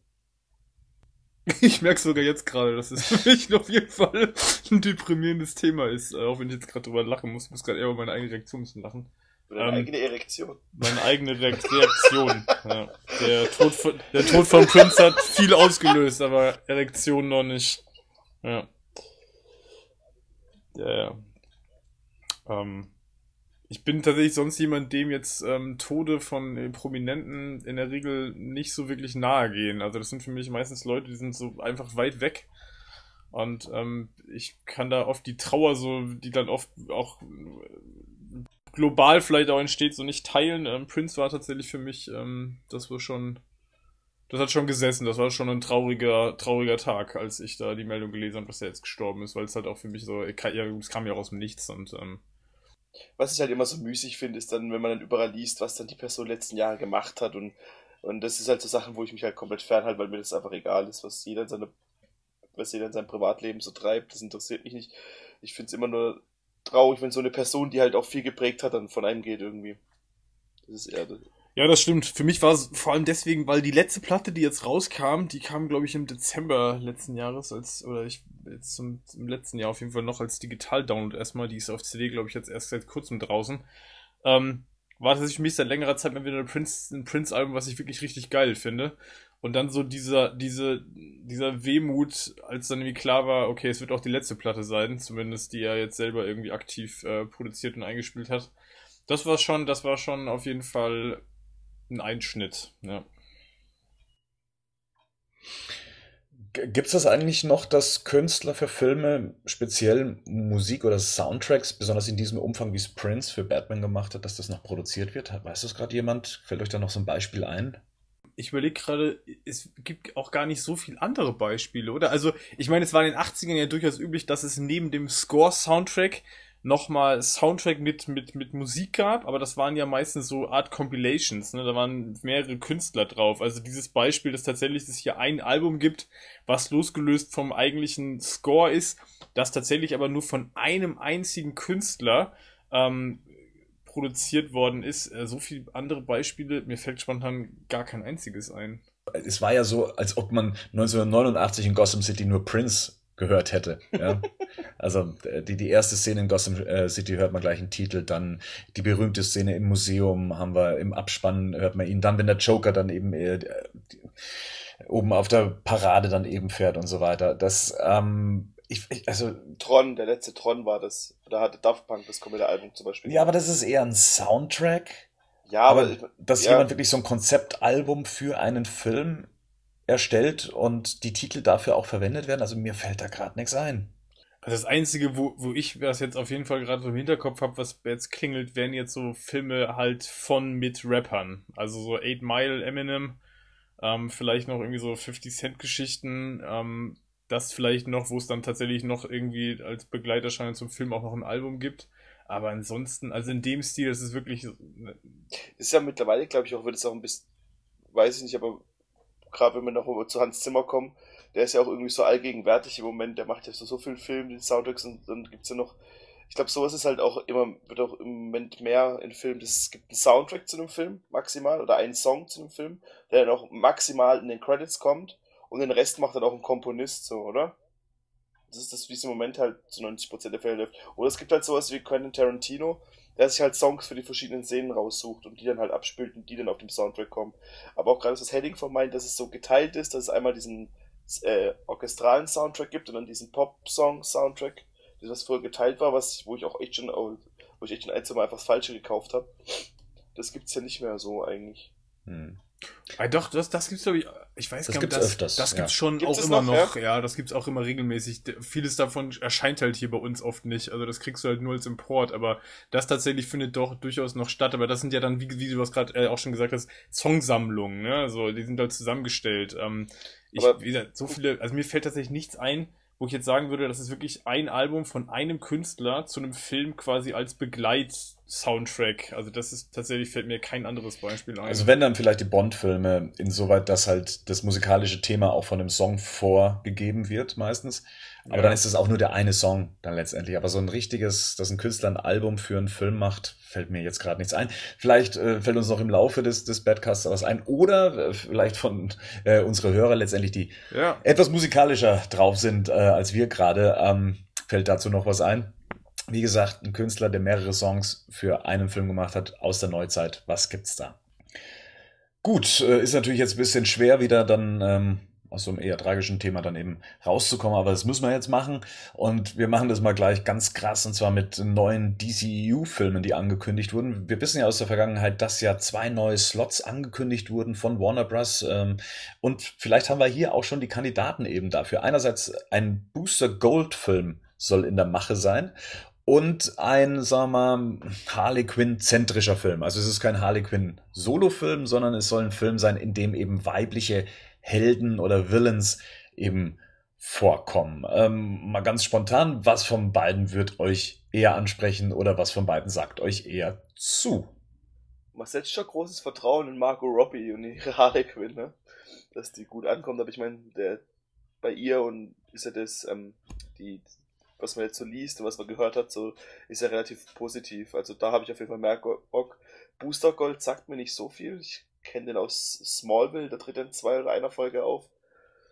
Ja, ich glaube, ähm, du, Bernd, hast ja auf Booster Gold ein bisschen mehr Lust. Ja, ich finde find Booster Gold großartig. Ich bin dem mal begegnet ähm, bei einem äh, Comic. Ähm, das war die lustige Version der Justice League, ähm, in der er vorkommt, äh, in dem auch Batman hier und da seinen Auftritt hat.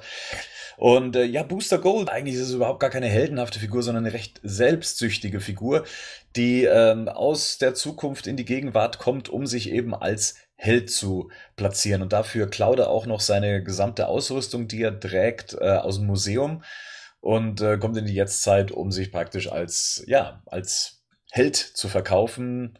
Und ähm, das Ganze ist halt sehr ironisch, sehr selbstironisch aufgeladen. Die Figur ist halt auch so ein bisschen hohl sage ich jetzt mal, äh, was es sehr charmant macht. Äh, die ist mit einer der witzigsten Superheldenfiguren, die ich aus dem DC-Katalog kenne. Also von denen her freue ich mich tatsächlich sehr drauf, dass man der Figur eine Chance gibt. Hat so ein bisschen was von Deadpool, zumindest kann es so in, in diese Richtung gehen und gibt halt dem DC-Universum dann auch nochmal so ein, ja, so ein Blick über den Tellerrand hinaus, nicht nur düstere Figuren, nicht nur die bekannten Figuren, sondern auch eher mal so die etwas merkwürdigen, unbekannten Figuren. Ich glaube, in Zeiten von eben Suicide Squad oder Ant-Man oder auch die Guardians, da kann man sowas schon wagen. Also da kann schon sehr gut funktionieren. Ich glaube, das Publikum ist zumindest offen für sowas. Also besonders auch für einen, sagen wir mal, selbstironischen Helden, wie es eben auch bei Deadpool zum Beispiel der Fall war.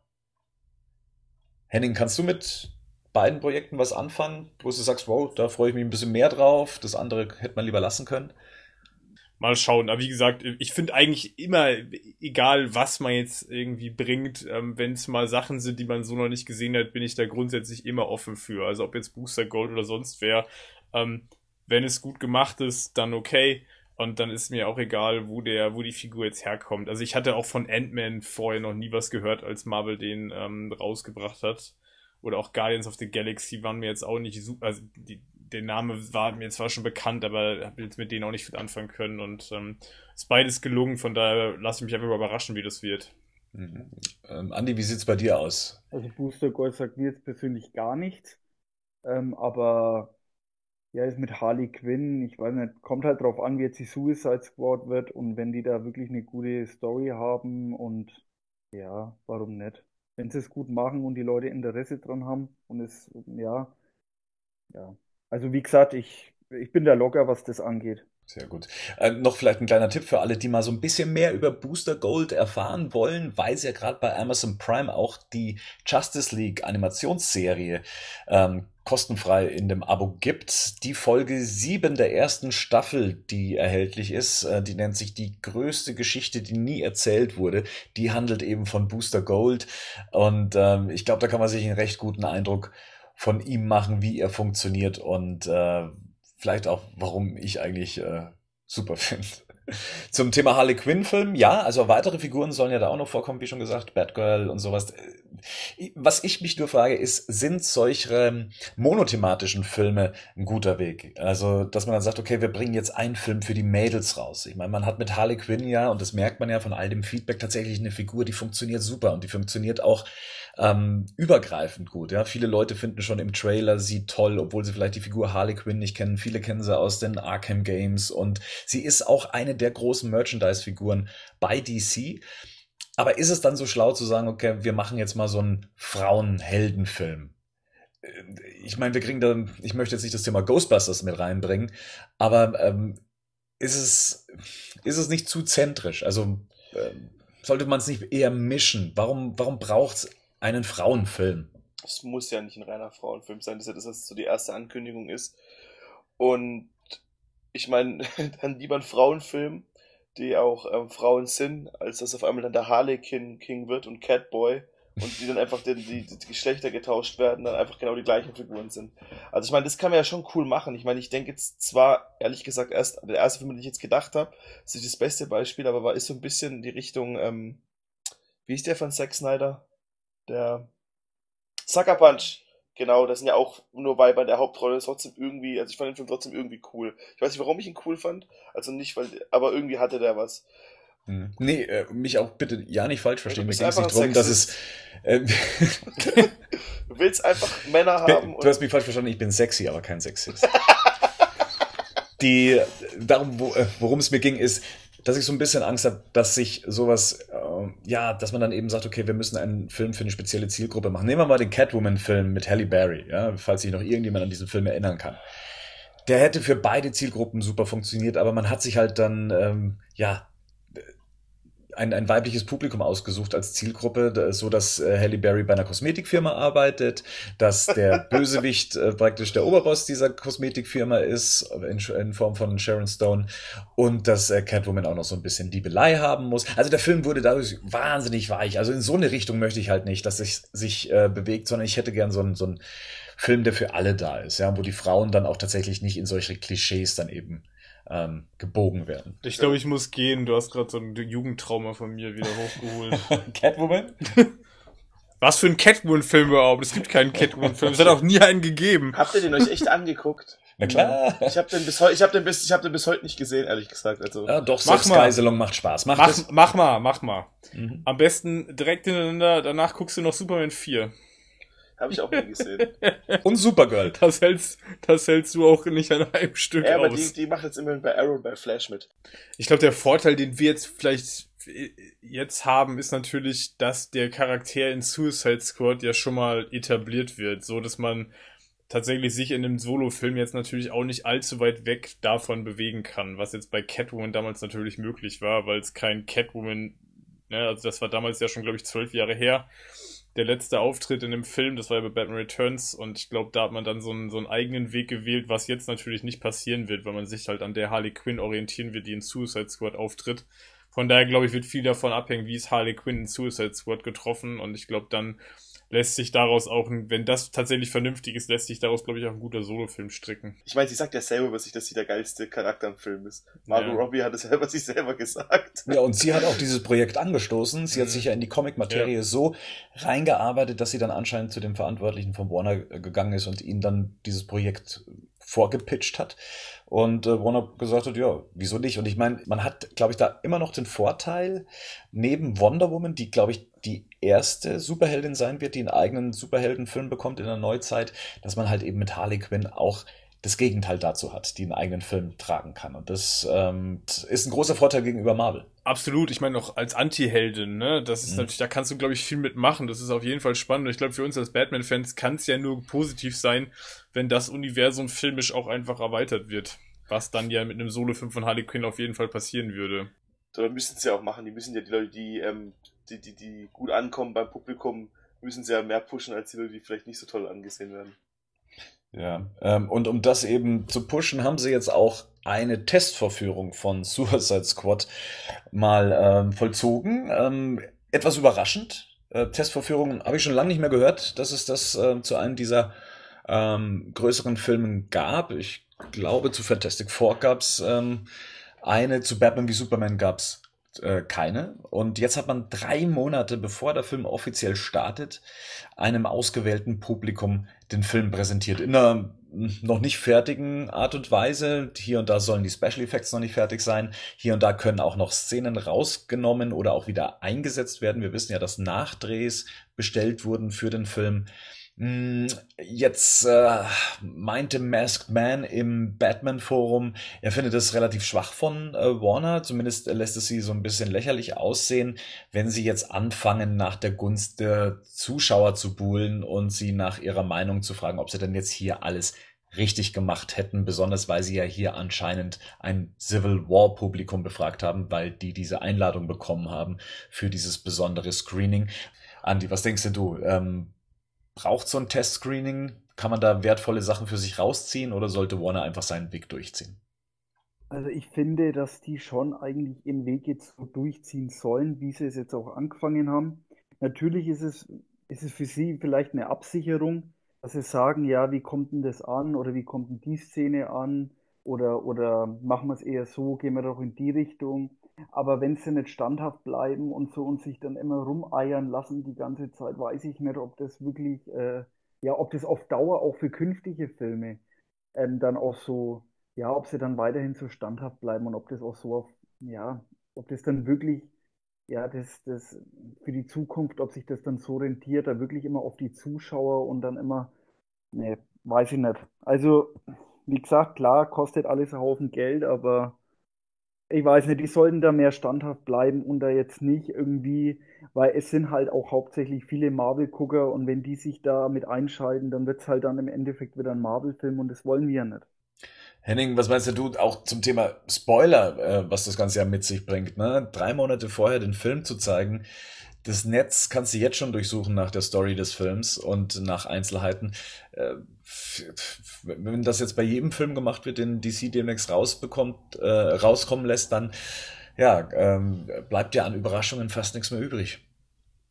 Das stimmt. Ich glaube, das ist tatsächlich die größte negative Begleiterscheinung tatsächlich jetzt heutzutage, dass natürlich dann sofort alles geleakt wird und man tatsächlich alles irgendwie im Netz dann findet und man sich als Fan dann von bestimmten Seiten oder bestimmten Foren tatsächlich fernhalten muss, wenn man den Film jetzt völlig äh, unvoreingenommen oder ohne Spoiler gucken will.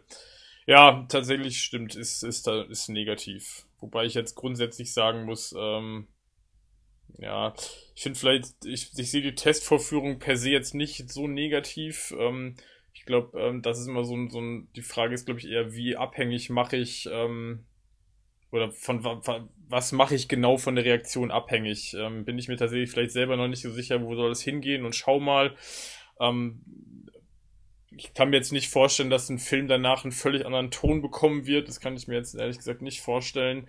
Weiß jetzt auch nicht, ob das dann, ob das so einfach ist zu sagen, naja, ist halt Marvel-Publikum. Also ich meine, wir haben ja vorhin selber gesagt, auch wir waren in Civil War und in Batman wie Superman. Ich würde mich jetzt weder dem einen noch dem anderen Publikum eindeutig zuordnen.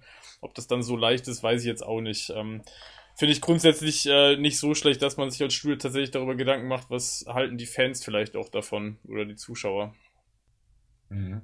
Ähm, Rico. Ich suche gerade nach dem nach den Spoilern. Sorry, ich kann gerade nicht. Jetzt sind ja da auch so ein paar Twitter-Meldungen rausgekommen. Ne? Also das heißt, das Publikum hat ja dann auch so getwittert, ja, hier, super Film, bla bla bla. Kennen wir ja alle schon von Batman wie Superman. Das gab es dann damals nach der Mexiko-Premiere auch in Twitter-Form. Hm, stachelt dich das an? Also sagst du dann, das ist so der positive Effekt, den sich auch Warner Bros. wahrscheinlich bewusst ist. Sie wissen ja, was sie da für einen Film zeigen und hoffen mal, dass der Film dann auch dementsprechend positive Reaktionen mit sich bringt. Ähm, ja, macht dich das noch ein bisschen äh, wuscheliger, was den Film angeht? Oder sagst du da inzwischen, boah, nee, sowas höre ich doch jedes Mal äh, bei der und der Produktion? Das, Zwe das zweite.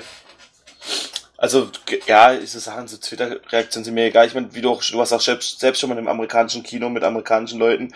Da ist es halt, da ist die Euphorie viel größer, als hier das irgendwie zu gucken. Also deshalb kann ich auch nachvollziehen, dass da die ersten Twitter-Reaktionen, wenn das halt wirklich nur Leute, so, so, so, so äh, General Audience, die einfach da reingehen, sich das angucken, wenn es keine Kritiker sind, dass dann erstmal immer ein bisschen positiver ist, wie wenn jetzt halt mal das die breite Mehrheit gesehen hat und vielleicht auch zweimal gesehen hat. Aber generell, also ich finde erstens mal solche, solche Stimmen vorher nicht schlecht. Ich finde es aber negative, ich würde den Film so oder so gucken, es beeinflusst mich wenig auch in meiner Vorfreude. Ich meine, das bei Batman wie Superman war schon krass, aber ich habe mich trotzdem nachher die Spaß mit dem Film im Endeffekt und ich denke, das werde ich ja auch haben. Ich könnte mir auch vorstellen, dass solche Testscreens nicht nur gemacht werden, wie der momentane Film ankommt, sondern auch um zu gucken, welcher Charakter kommt vielleicht auch gut an. Wo kann man vielleicht einen Spin-off-Film machen, über den wir gerade schon gesprochen haben. Welche Charaktere funktionieren, welche funktionieren nicht. Aber so Twitter-Meldungen sind mir eigentlich, das sind ja immer die gleichen. Ich meine, da kannst du ja wirklich den, den Filmtitel austauschen. Weißt du, was ich meine? Also ich meine, das, ja. ist ja wirklich immer eins zu eins das gleiche, was da liest. Super Film, Best Comic Movie of the Year, the Comic Movie You Have to, ja, und was weiß ich was. Aber im Endeffekt, ähm, ist es ja, ändert sich ja nichts an der Tatsache, dass, dass, dass, dass, dass das erst beim Release entscheidend wird und wenn die halt, das, ich finde, es ist mindestens genauso mutig, den Film vorher schon zu zeigen, wie den Film einfach so im Kino zu zeigen. Also es sind beides irgendwie, wisst ihr, was ich meine? Es ist, ja. es ist beides irgendwie ein Schritt, den man halt gehen muss und ich kann mir halt auch vorstellen, dass es nicht nur jetzt, ich, wie, wie viele Sachen kannst du drei Monate vom Film noch ändern? Ich meine, du kannst sie noch ein bisschen schneiden, du kannst wahrscheinlich noch die ein oder andere Sache ans andere Licht rücken, aber im Endeffekt der Film hat ja seinen Aufbau schon und der wird auch so gezeigt werden. Natürlich können Szenen wegfallen, wie wir auch bei Batman wie Superman gesehen haben. Es können vielleicht noch eine Szene dazukommen, aber die werden jetzt nicht nochmal nach Kanada fahren und neue Szenen drehen oder sowas. Aber was denkst du denn? Mai Testverführungen. Ähm, ich bin da ein bisschen anderer Meinung wie du, was das Thema, was kann man noch alles ändern angeht. In drei Monaten kann man wahnsinnig viel ändern. Dafür kann man Szenen äh, teilweise neu drehen, wenn man das Geld dafür äh, in der, äh, ja, in, im, im Portemonnaie hat und das hat Warner. Und ähm, man kann auch nochmal durch einen kompletten anderen Schnitt ähm, eigentlich auch den Film komplett ändern. Wie gesagt, bei BBS haben wir das ja eigentlich jetzt auch gesehen, wie das dann eben laufen kann. Ähm, oder werden wir sehen mit den zwei Fassungen, was das ausmacht. Von dem her, ja, drei Monate ist halt sehr früh. Für mich insoweit ein bisschen blöd, weil ich möchte eigentlich jetzt nicht irgendwie im Internet über irgendwelche Spoiler stolpern, die ich nicht wissen wollte. Und das ist mir jetzt teilweise auch schon passiert äh, in Recherche eben zu diesen ähm, Twitter-Geschichten, die ich dann zusammengefasst habe auf der auf batmannews.de hätte ich mir gerne erspart. Ja, und äh, wir wissen ja, wie es so ist. Es gibt da draußen auch, äh, es gibt viele, viele tolle Menschen, aber es gibt auch wahnsinnig viele Idioten da draußen, die äh, einem gerne damit auch den Spaß am Film dann eben zerstören wollen. Und äh, ja, das ist natürlich Futter für sie. Naja. Kommen wir mal von dieser Gruppierung zur nächsten und zwar zur Justice League ja, und damit auch zu den letzten News ähm, in dieser Sektion. Und zwar haben wir da neue Besetzungen. Einerseits eine auch schon benannte. Das heißt, J.K. Simmons wird als Commissioner Gordon in Justice League ähm, seine Premiere feiern und Willem Dafoe wird eine Rolle spielen, die allerdings bislang noch nicht näher benannt ist. Ähm, kommen wir mal erstmal zu J.K. Simmons als Gordon. Ne? J.K. Simmons können wir ähm, eben aus der Sam Raimi Spider-Man-Reihe ähm, als ähm, äh, Jonah Jameson und ja, äh, dann eben auch aus, ich weiß nicht, er ist inzwischen, glaube ich, auch Oscar-Preisträger, oder? Bester Nebendarsteller in Whiplash. Genau. Ähm, und ja, jetzt halt eben Commissioner Gordon. Naja, ein guter Schauspieler macht noch lange keinen guten Film, gell? Aber doch, also klar, jeder coole Schauspieler, der mitspielt, jede hoch, auch wenn ich nie gedacht hätte, dass Commissioner Gordon eine große Rolle in einem Justice League Film hat, aber klar, geil. So groß soll die Rolle gar nicht ausfallen, ne? Das hat er schon verraten soweit. Er möchte ja auch so sein, seine eigene Persönlichkeit mit in die Rolle reinbringen, hat sich aber auch schon in die Comics eingegraben, zumindest müsste er das gerade derzeit machen. Ähm, eine große Rolle glaube ich nicht, aber immerhin bestätigt es, dass Commissioner Gordon noch am Leben ist. Das war ja auch mal in der Vergangenheit ein Gerücht, dass er zu Zeiten von Batman wie Superman tot wäre. Außer wir haben es hier mit einer Rückblende zu tun, aber das glaube ich nicht. Mm, nee, glaube ich nicht. Ich glaube, der wird schon, ich meine, vielleicht wird es eine Bedrohung irgendwo geben. Vielleicht haben, ich meine, wenn, ähm, hier, wie hieß er nochmal?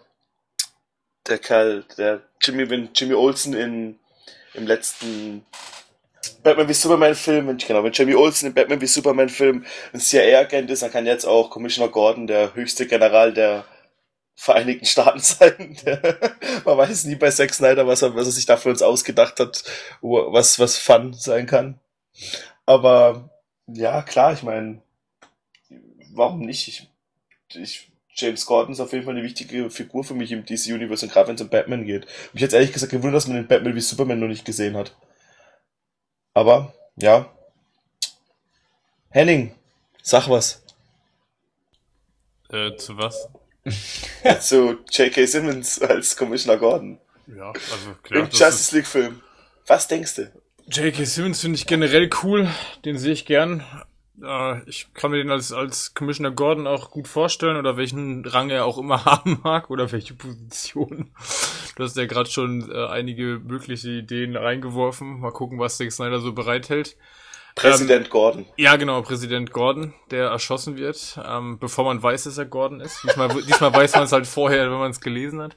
Ähm, ja, nee, also klar, ich finde ich finde J.K. Simmons cool äh, gute Besetzung für, für Gordon und ich finde es auch ganz cool, dass Gordon dabei ist, was auf jeden Fall ja bedeutet, dass ähm, Gotham und auch Batman halt eine große Rolle in Justice League spielen wird oder werden. Ja, kann ich mehr nicht zu sagen. Fand ich eine gute News und äh, freue mich drauf. Hm. Ähm, Andy, wer war denn bislang dein Lieblingsdarsteller aus den Batman-Filmen, der ähm, Commissioner Gordon verkörpert hat? Gary Oldman. Auf jeden Fall. Also Gary Oldman, der hat, der hat dieses äh, nachdenkliche, dieses, dieses cholerische auch teilweise gehabt bei Dark Knight Rises und, und Dark Knight.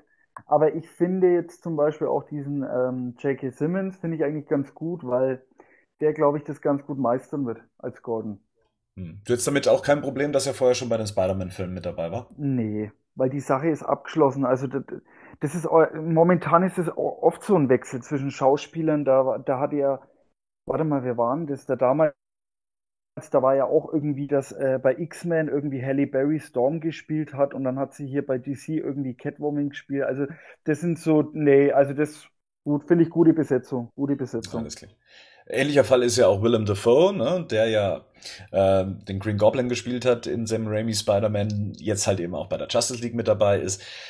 Äh, wir wissen noch nicht so viel, außer dass er einen der Guten spielen wird. Ähm, erste Gerüchte besagen, er wäre ein Atlanta. Ähm, Defoe sehe ich immer gern in Filmen, ähm, außer in Speed 2, dem Meisterwerk.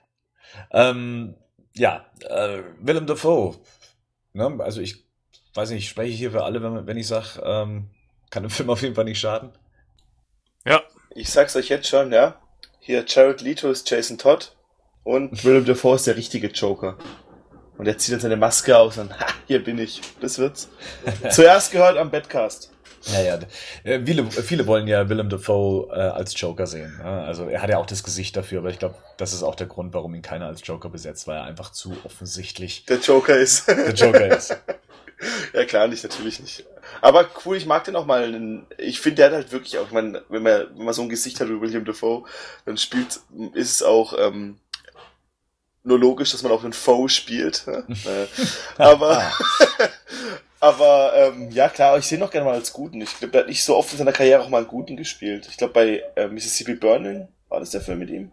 Da war, glaube ich, ein guter Ermittler. Ja, ja. Aber sonst gibt es nicht so viele Filme, wo William Defoe auch mal eine, eine, eine positive Rolle spielt oder einen, Helden spielt. Und von dem her finde ich das auch mal ganz cool, den auch mal so zu sehen. So besetzt zu sehen. Interessant vielleicht in dem Zusammenhang noch, ähm, Rico, du hast ja schon mal gesagt, du wärst sehr daran interessiert zu erfahren, wie das so ist, äh, wie sie die Dreharbeiten für Justice League anstellen, wenn es eben nach Atlantis geht und wie sie das eben umsetzen wollen. Jetzt haben sie ja gesagt, okay, da wird so ein Gerüst aufgebaut. Äh, es wird sehr, sehr viel Screen, Screen Green Screen, Green Screen gedreht. Ähm, und man hängt dann in so einer in so einem Mobile mehr oder weniger, äh, welches sich dann eben mit dem Körper mitbewegt und die Kamera kann dann um einen frei herumkreisen und somit soll dann simuliert werden, dass jemand schwimmt und auch gleichzeitig äh, Schauspielern kann also klingt erstmal logisch. Ähm, was mich so ein bisschen beängstigt, äh, muss ich sagen, das ist das Thema Greenscreen. Ich bin tatsächlich so ein Fan von ähm, vor Ort gedrehten Filmen und wir haben ja bislang auch noch nichts über die Justice League gehört. Ne? Also weder eine offizielle Pressemitteilung noch das gedreht wird. Hier und da gibt's mal einen Tweet der Darsteller. Aber man scheint das Ganze sehr abgeschottet zu drehen. Und ich ja, ich hoffe mal, dass das nicht alles ähm, dann irgendwie nur noch künstlich im Hintergrund dann erschaffen wird, weil ich finde immer noch, man merkt größtenteils immer noch, was künstlich ist und was wirklich vor Ort gedreht wurde. Ja, man hat ja auch, die Haare werden ja scheinbar auch komplett computeranimiert, gell, habe ich gelesen. Die mhm. tragen Masken, dass die Haare komplett animiert werden. Ja, aber ich meine, das, das, ich meine, ein Film, der im Weltraum spielt, kannst du halt auch nicht im Weltraum drehen. Das ist ja hier auch eh. Was? Ja, es ist halt, und das ist halt, du kannst es halt, du hast, das, das sah einfach in Batman wie Superman total scheiße aus, der Aquaman-Part. Also das, das hast du einfach gemerkt, dass ein Mensch ist, der halt die Luft anhält. Und ist ja klar, dass sie sich da was ausdenken müssen, dass es halt ein bisschen natürlicher wirkt, dass es halt auch cool wirkt. Und die haben die Chance, ich meine, Asgard haben sie auch auf Greenscreen gedreht, das sah trotzdem geil aus in Tor. Und da Was, die waren nicht in Asgard? Ja, genau. Da habe ich aber anderes gehört. Alter. Jetzt, ganz kurz mal. Du willst mir also erzählen, dass Gravity nicht im Weltraum gerührt worden ist? Ja. Glaube ich nicht. Das google ich jetzt, Alter. Das kann, das stimmt nee, doch, das stimmt nee, doch niemals, Alter. Die Frage ist eher, ich meine, ob ihr wirklich ein Greenscreen nehmen oder vielleicht eine andere Farbe. Extra für den Film. Oh, du meinst blau wie Wasser? Ja. Mm, Blue Screen. Das wird, ja keinen Sinn machen. Das haben sie ja früher gemacht. Nee, aber es, ja, keine Ahnung. Ich meine, das, das, das ist dass gerade der Atlantis-Teil komplett am Computer entsteht. Ich meine. Gut, da, da, davon gehe ich auch aus. So meinte ich das gar nicht. Ich habe eher Angst davor, dass der gesamte Film vor Greenscreen passiert, weil bislang. Wenn man Arcoin vor Greenscreen filmt, ne, sieht man die Hose dann trotzdem? okay. Nee, das ist dann so total billig wie bei so Radiomoderatoren, die vergessen haben, nichts Grünes anzuziehen. Radiomoderatoren? Äh, nicht Radio, bin ich dumm, Wetter, Wetter. Radio vor Greenscreen, immer wieder gern. es ist schon spät und ich war betrunken. Ähm, jetzt habe ich vergessen, was ich sagen wollte, ihr Penner. Gut. Ähm, Fick dich. Gut. Dann würde ich sagen, kommen wir jetzt von den News zu den Gerüchten. Nee, das Fick dich bleibt nicht drin. Ich will das alle mitkriegen. Batman News Rewind. Vorsicht, Spoiler. Ja, Henning, du wolltest noch was sagen zum Thema Greenscreen? Was haben deine Recherchen ergeben? Also ich, vielleicht greifen wir das in einem extra Cast nochmal auf, weil ich bin gerade echt desillusioniert, dass Gravity und wahrscheinlich, so wie ich das richtig gelesen habe, Apollo 13 auch nicht im Weltraum gedreht worden ist. Was? Doch, der schon. Damals hatten sie doch kein Geld für Greenscreen. Da haben sie Tom Hanks noch in, ins Weltall geschossen. Übrigens auch bei äh, Armageddon. Hm. Ja, weißt du, was ich auch gelesen habe in so einem komischen Gerüchteforum, dass sie beim allerersten Star Wars bei Episode 4, dass das Modelle sein sollen. Nein! Ja, ich weiß auch nicht, ob ich das glauben soll. Ja, ich weiß nicht, das sind alles so Verschwörungstheorien, ich glaube da kein Wort von. Hm. Der Band will weitermachen. Ja, dann kommen wir, mal zu, kommen wir mal zum nächsten, zu der nächsten Theorie. Jetzt geht's ja mal ein bisschen um Gerüchte. Um, ähm, und eins der Gerüchte ist, dass der Gegner der Justice League schon bekannt sein soll und dass wir den sogar schon zu Gesicht bekommen haben, und zwar in Form der Deleted Scene, die zu Batman wie Superman nachträglich erschienen ist. Und zwar soll dann dieses außerirdische Wesen oder Konstrukt oder was immer auch das war, Steppenwolf sein. Steppenwolf, jeder von uns kennt ihn, ja, es ist der berühmte Gegner, der hier äh, Born to be Wild gesungen hat. Und eben der Musikus von Darkseid ist. Endlich hat er es geschafft, auf einen großen Screen zu kommen. Weißt du, da hast du hier so ein popeligen Batman wie Superman Film, wo du so einen langweiligen Gegner wie Doomsday hast.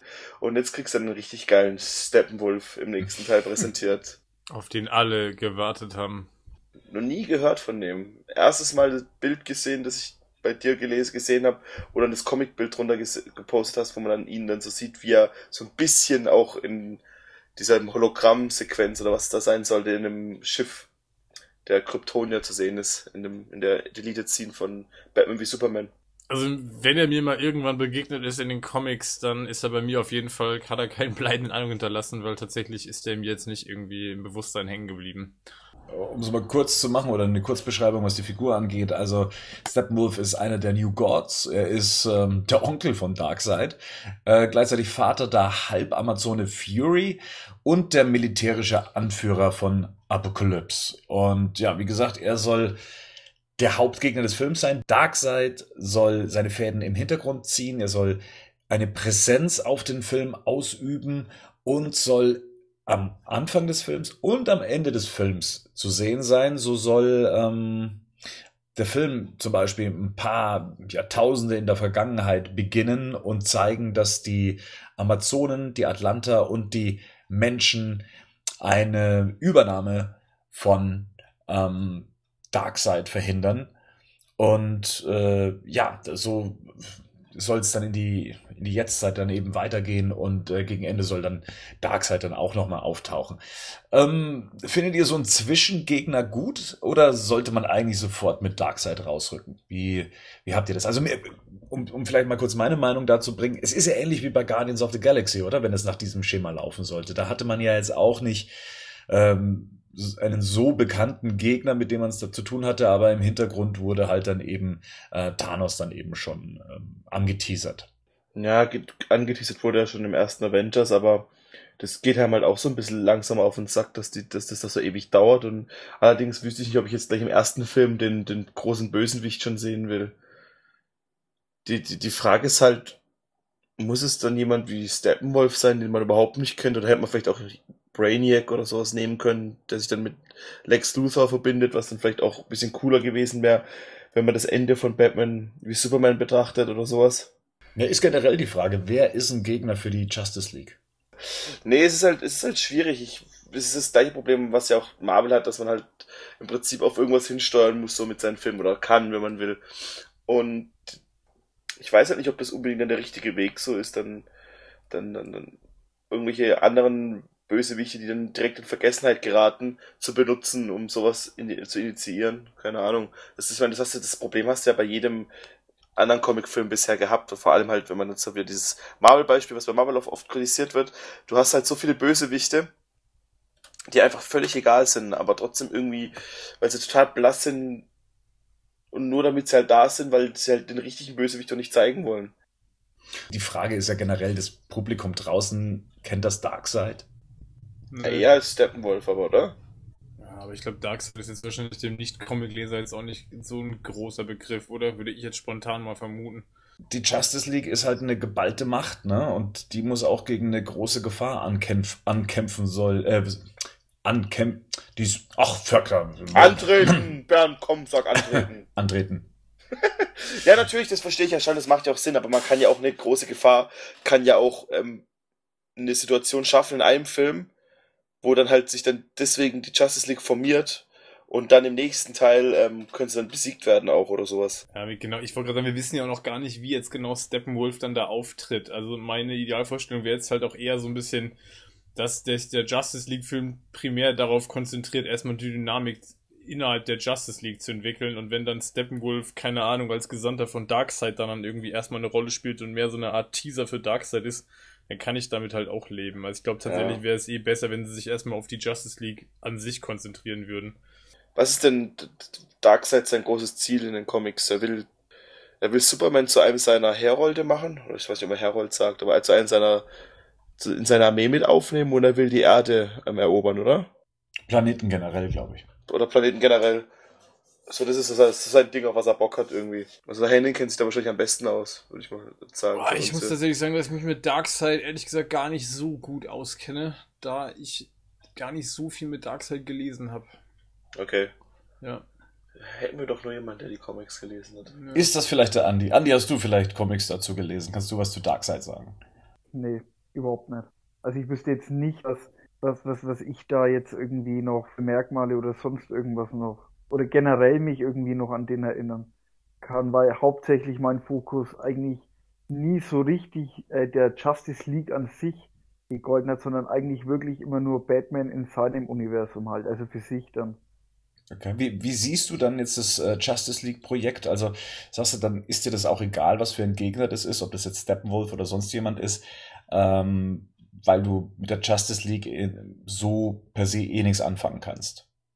Mm, das, das Ding ist das, wenn sie das jetzt schon so machen, wie sie es bei, bei, bei Batman vs. Superman gemacht haben, dass man reingeschmissen wird in die Charaktere, dass man dann, ähm, dass man dann, wenn einen bekannteren, also den Lesern oder den Zuschauern bekannter ist, nehmen sollte, anstatt jemanden, ähm, der vielleicht etwas unbekannter ist, weil ich einfach der Meinung bin, dass man denen dann viel Zeit geben muss, auch in einem Film. Und ich weiß nicht, ob das, ob das, ja, ob das vielleicht wieder, ja, ins Negative umschwappt und dass die Leute dann ja, das Interesse dann teilweise auch verlieren, weil wenn die dann so reingeschmissen werden, die wollen natürlich auch den Charakter kennenlernen oder die Figur an sich. Und ja, deswegen, also wenn sie das, wenn sie, dem, wenn sie der Figur auch Zeit geben, ja, warum nicht? Dann gucken wir mal. Also, ja, Steppenwolf wäre dann jetzt erstmal in der Gerüchteküche der Gegner der Justice League. Ähm, ja, und so ein anderes kleines Projekt, was geplant ist, ist natürlich der Batman-Solo-Film, The Batman genannt bislang, immer noch nicht der offizielle Titel. Äh, wir wissen eigentlich nur, dass Ben Affleck die Regie des Films übernehmen soll, sage ich jetzt mal ganz vorsichtig, ähm, und das Drehbuch schreibt und natürlich der Hauptdarsteller ist, zusammen mit äh, Jeff Johns. Und äh, ja, da gab es jetzt äh, eine Meldung, dass dies der ultimative Batman-Film werden soll. Ich verstehe ja ultimativ immer so ein bisschen als, das könnte auch der letzte sein. Besonders dann eben in der Kombination ähm, des, des Gerüchtes oder dessen Inhalt, dass hier viele Batman-Feinde vorkommen sollen. Also es soll wirklich so ein Best-of der Batman-Feinde sein. Und wir haben schon das letzte Mal drüber gesprochen zum Thema, wen könnte man sich als nächsten Gegner für einen Batman-Einzelfilm vorstellen. Und da war ja auch eine Idee, und ich glaube nicht, sie kam von mir, ähm, dass man eben auch mehrere Gegner mal gegen Batman ins Rennen schicken kann. Wäre das eine gute Idee? Oder ist es schon wieder zu viel des Guten? Naja, ich denke, ich habe, also als ich es gelesen habe, ich glaube, da bin ich nicht der Einzige, habe direkt halt an Arkham Asylum gedacht irgendwie. So. Mhm. Und sowas könnte ich mir schon geil als Film vorstellen. Arkham Asylum, das Videospiel meinst du, nicht das Comic, oder? Genau, ich meine das Videospiel, das Comic habe ich nicht gelesen. Ähm, weil da könnte ich mir direkt vorstellen, dass der Film halt anknüpft an das Ende von ähm, Suicide Squad, irgendwie Batman nimmt den Joker gefangen, bringt ihn ins Arkham Asylum und dann passiert halt, was halt passiert, so. Hast du jetzt das Ende der Suicide Squad verraten? Vielleicht. Das werden wir am 19. August sehen. Hm. Das Datum habe ich mir gerade ausgedacht. Aber ich glaube, es war nah dran. Meinetwegen kann der Film auch zweieinhalb Stunden, drei Stunden gehen, wenn sie, wenn sie da diese, wenn sie die ganzen Charaktere zum Beispiel oder ihn halt so ähm, von der Optik halt auch eher so gestalten. Ich meine, man hat es hier schon gesehen, zum Beispiel die Robin-Kostüm, diesen Joker-Sprayer drauf und so. Also wenn sie das wirklich, wenn sie das wirklich so, so, so machen mit diesen ganzen Gegnern und alles, auch die Anstalt, das wäre schon cool. Aber wie sie dann das letztendlich noch weitermachen wollen, ob sie, ob sie, ob sie dann wieder einen zweiten Teil zum Beispiel von, von, von na, Suicide Squad oder wie sich das dann alle, ja, wie das dann einschneidet, da bin ich, ja, weiß nicht. Aber so ein, so, so ein Solo-Batman-Film mit diesen ganzen äh, Figuren zum Beispiel aus Arkham City, Arkham Knight, das wäre schon richtig cool, weil die auch richtig, äh, ziemlich comic-nahe sind. Hm, aber damit muss man dann auch damit rechnen, dass man für diese Figuren nicht genug Zeit hat, ne? Ja, wobei ich da wieder sage, Batman, der hat halt hat Haufen und viele Figuren, die wo den Zuschauern halt auch, die kennen die. Also die kennen Riddler, die, die kennen Catwoman, die kennen Pinguin. Und äh, wenn man die richtig auch wieder reinbringt in, in, in, in die Filme und, und richtig umsetzt, dann braucht es vielleicht bei dem einen oder anderen nicht unbedingt noch eine, eine, ja, so eine Origin oder, oder so eine ausführliche Erklärung. Henning, welcher Batman-Film hat denn bislang die meisten Gegner gehabt? Batman hält die Welt in Atem. Damit hast du nicht gerechnet. Damit habe ich echt nicht gerechnet. Ich glaube, mit großem Abstand. Meinst du wirklich? Also nehmen wir mal, äh, gut, wir haben einen Joker in Tim Burtons Batman, wir haben äh, Catwoman und Pinguin in Batmans Rückkehr, wir haben den Riddler und Two-Face in Batman Forever, dann haben wir äh, Poison Ivy, Mr. Freeze, Bane und Dr. Jason Woodrow, wenn man so möchte, in Batman und Robin. Batman Begins, äh, Falcone, äh, Scarecrow und al Ghul und äh, Mr. Sass, The Dark Knight, haben wir den Joker. Helft mir doch mal. Zwölf Random Mobster. Welches dann ist es dann Mar Falcone der zweite oder ist Maroni der, oder Marone? genau, Maroni, dann äh, Harvey den Two-Face. Ah, Scarecrow haben wir auch noch. Ja, wen hast du dann im nächsten Teil? Hast Dann du haben wir Talia, da haben wir äh, Bane, hast Scarecrow, Ra Ra's al Ghul. Ra's al Ghul, wenn auch als, ähm, Kurz, man sieht ihn, ja. ja, ähm, Und dieser eine Hauptmann von Bane ist doch auch ein Fiesling, oder? kennt man den aus den Comics? Ich dachte, der wäre bekannt. Hm. Doch, der ist bekannt. Ich habe da mal irgendwas gelesen zu. Bestimmt auf batmannews.de. Also, und jetzt haben wir Batman Hell die Welt haben. Haben wir den Joker? Haben wir den Pinguin? Haben wir das Katzenweib? haben wir den, Re haben wir den Rätselknacker? Mhm. Äh, wen haben wir noch? Smitlab. Commodore Schnippschnapp? das sind alles haben echt Pinguin, Catwoman, den Riddler, Ja, das sind vier, das Kleeblatt, ne? das Kleeblatt, Ja, wie es im Film benannt wird. den Hai. Äh, ja. Der Hai gilt auf jeden Fall. Der Hai ist auf jeden Fall bedrohlicher als alles andere in dem Film. Gut, ich meine natürlich, wenn wir jetzt noch Animated-Filme dazu nehmen, haben wir natürlich mehr Gegner in dem Film schon gehabt, aber hier hat hier hat's schon recht viele, das stimmt schon. Ja, also das werden dann wahrscheinlich weitaus mehr. Und jetzt, was, welche Gegner hätten wir denn jetzt schon zur Verfügung? Wir hätten einen Joker, wir hätten Harley Quinn, wir hätten Killer Croc, wir hätten Deadshot, äh, Katana, aber auch wenn sie kein Gegner ist. Und ähm, haben wir noch jemanden? Äh, Jimmy Olsen ist raus, Ja. Superman ist raus, Doomsday ist raus, Amanda Waller ist raus. Wieso? Ah, nee, die ist noch drin, stimmt ja. Die könnte man schon noch haben. Äh, ja, also ich denke mal, ja, gut, natürlich, wenn du kannst so jemand wie Mr. Freeze und so. Die Frage ist halt immer, wenn du halt sowas machst, dann musst du dir halt auch schon richtige Schauspieler halt holen, wenn du mit den Figuren noch mal was planst. Ja, ja, ja. So wie Das halt- Arnold Schwarzenegger. Ich meine, du kannst ja viel andeuten, aber wenn du jetzt dann zum Beispiel auch dann einen Harley Quinn-Film planst mit einer Catwoman und einem und einer Poison Ivy zum Beispiel, dann musst du da halt auch schon die Leute casten, die dann für, ich meine, das ist ja heutzutage kein Problem mehr. Um dich da gleich mal zu unterbrechen, das finde ich einen richtig guten Punkt, ähm, ob denn das Gerücht überhaupt wahr ist. Also wir haben ja, wir wissen ja, dass ja Batman wie Superman damals auch schon x-mal verschoben wurde, ja. Und ein Grund davon soll eben sein, dass man die ganzen Verträge der Schauspieler unter Dach und Fach bringen wollte.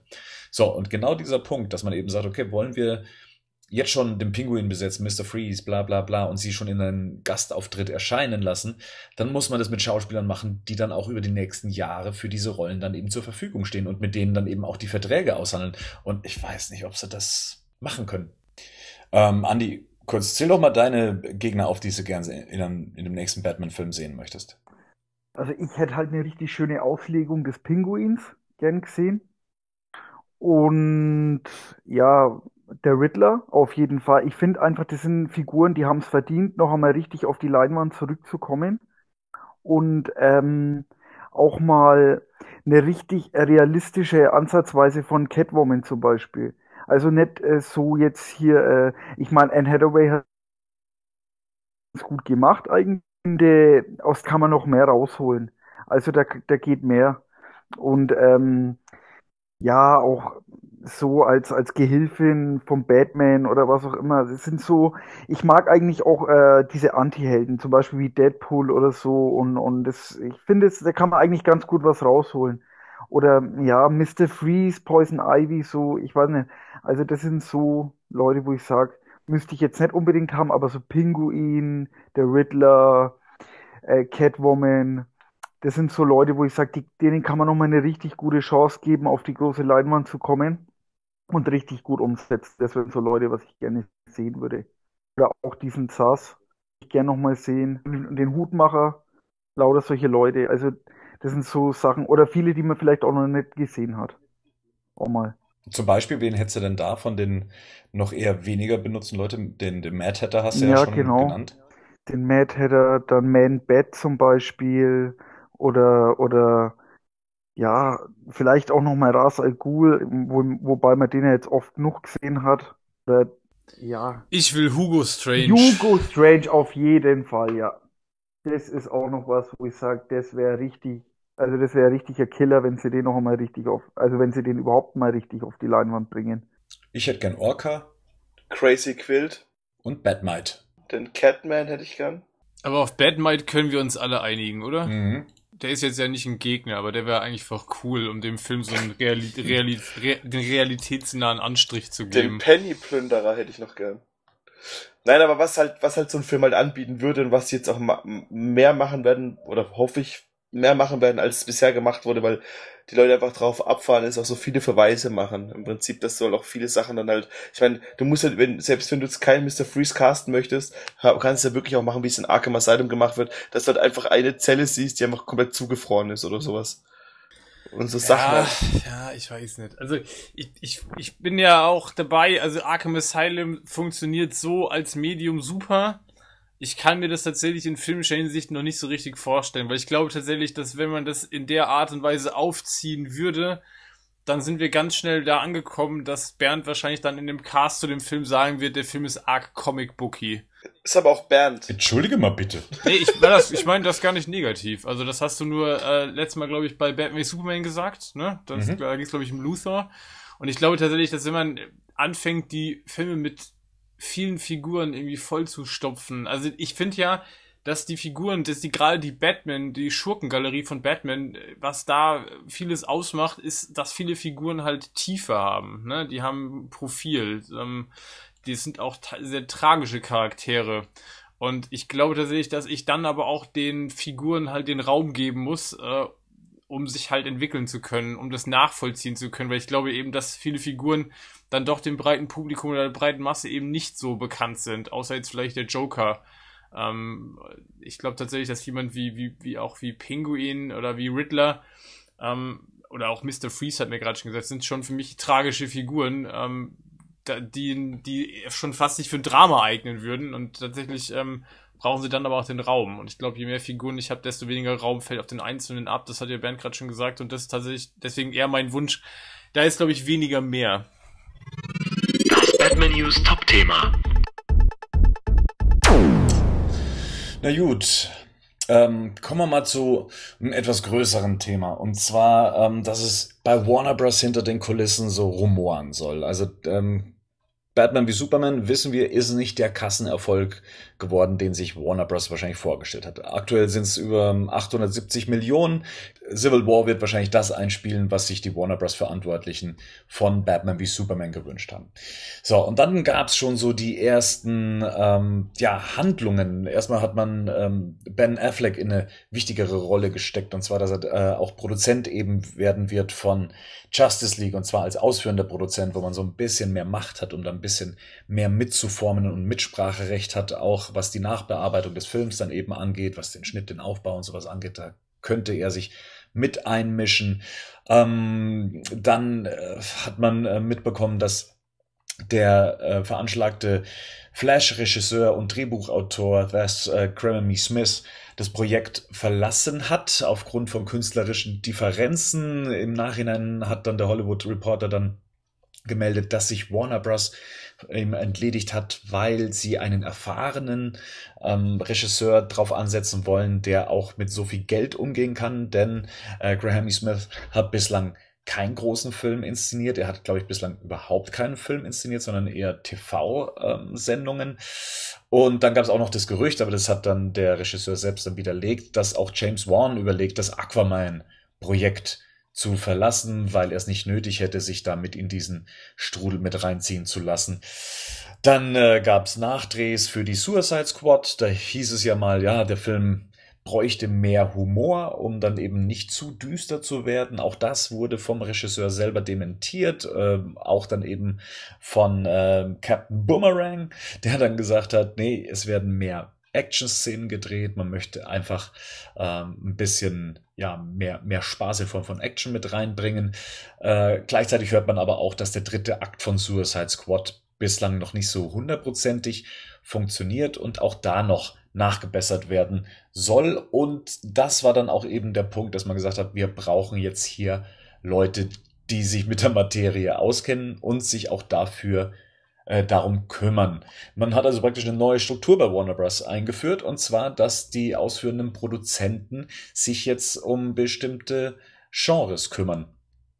Ähm, das heißt, jemand kümmert sich ums Action-Genre, einer Genre, einer übers, äh, ums Komödien-Genre und ähm, wie es jetzt heißt, DC-Films. Darum, darüber soll, nein, da, darum sollen sich äh, Jeff Johns und John Burke kümmern. Jeff Johns kennen wir, ist ähm, bekannter Comic-Autor, hat ja auch schon bei der Batman wie Superman Vermarktung in diesem Special mitgewirkt und hat so einige Details zu den Figuren eben erzählt, hat ja auch im DC-Universum so seine, seinen Handruck hinterlassen. Ähm, und ähm, ja, bekommt eben John Burke an die Seite gestellt, der eher so aus der filmischen Erfahrung mitwirkt. Hat er auch jetzt hier bei den Produktionen von Batman wie Superman, äh, Wonder Woman, ähm, auch kommende Justice League-Verfilmung, da schon so seine Hände mit im Spiel.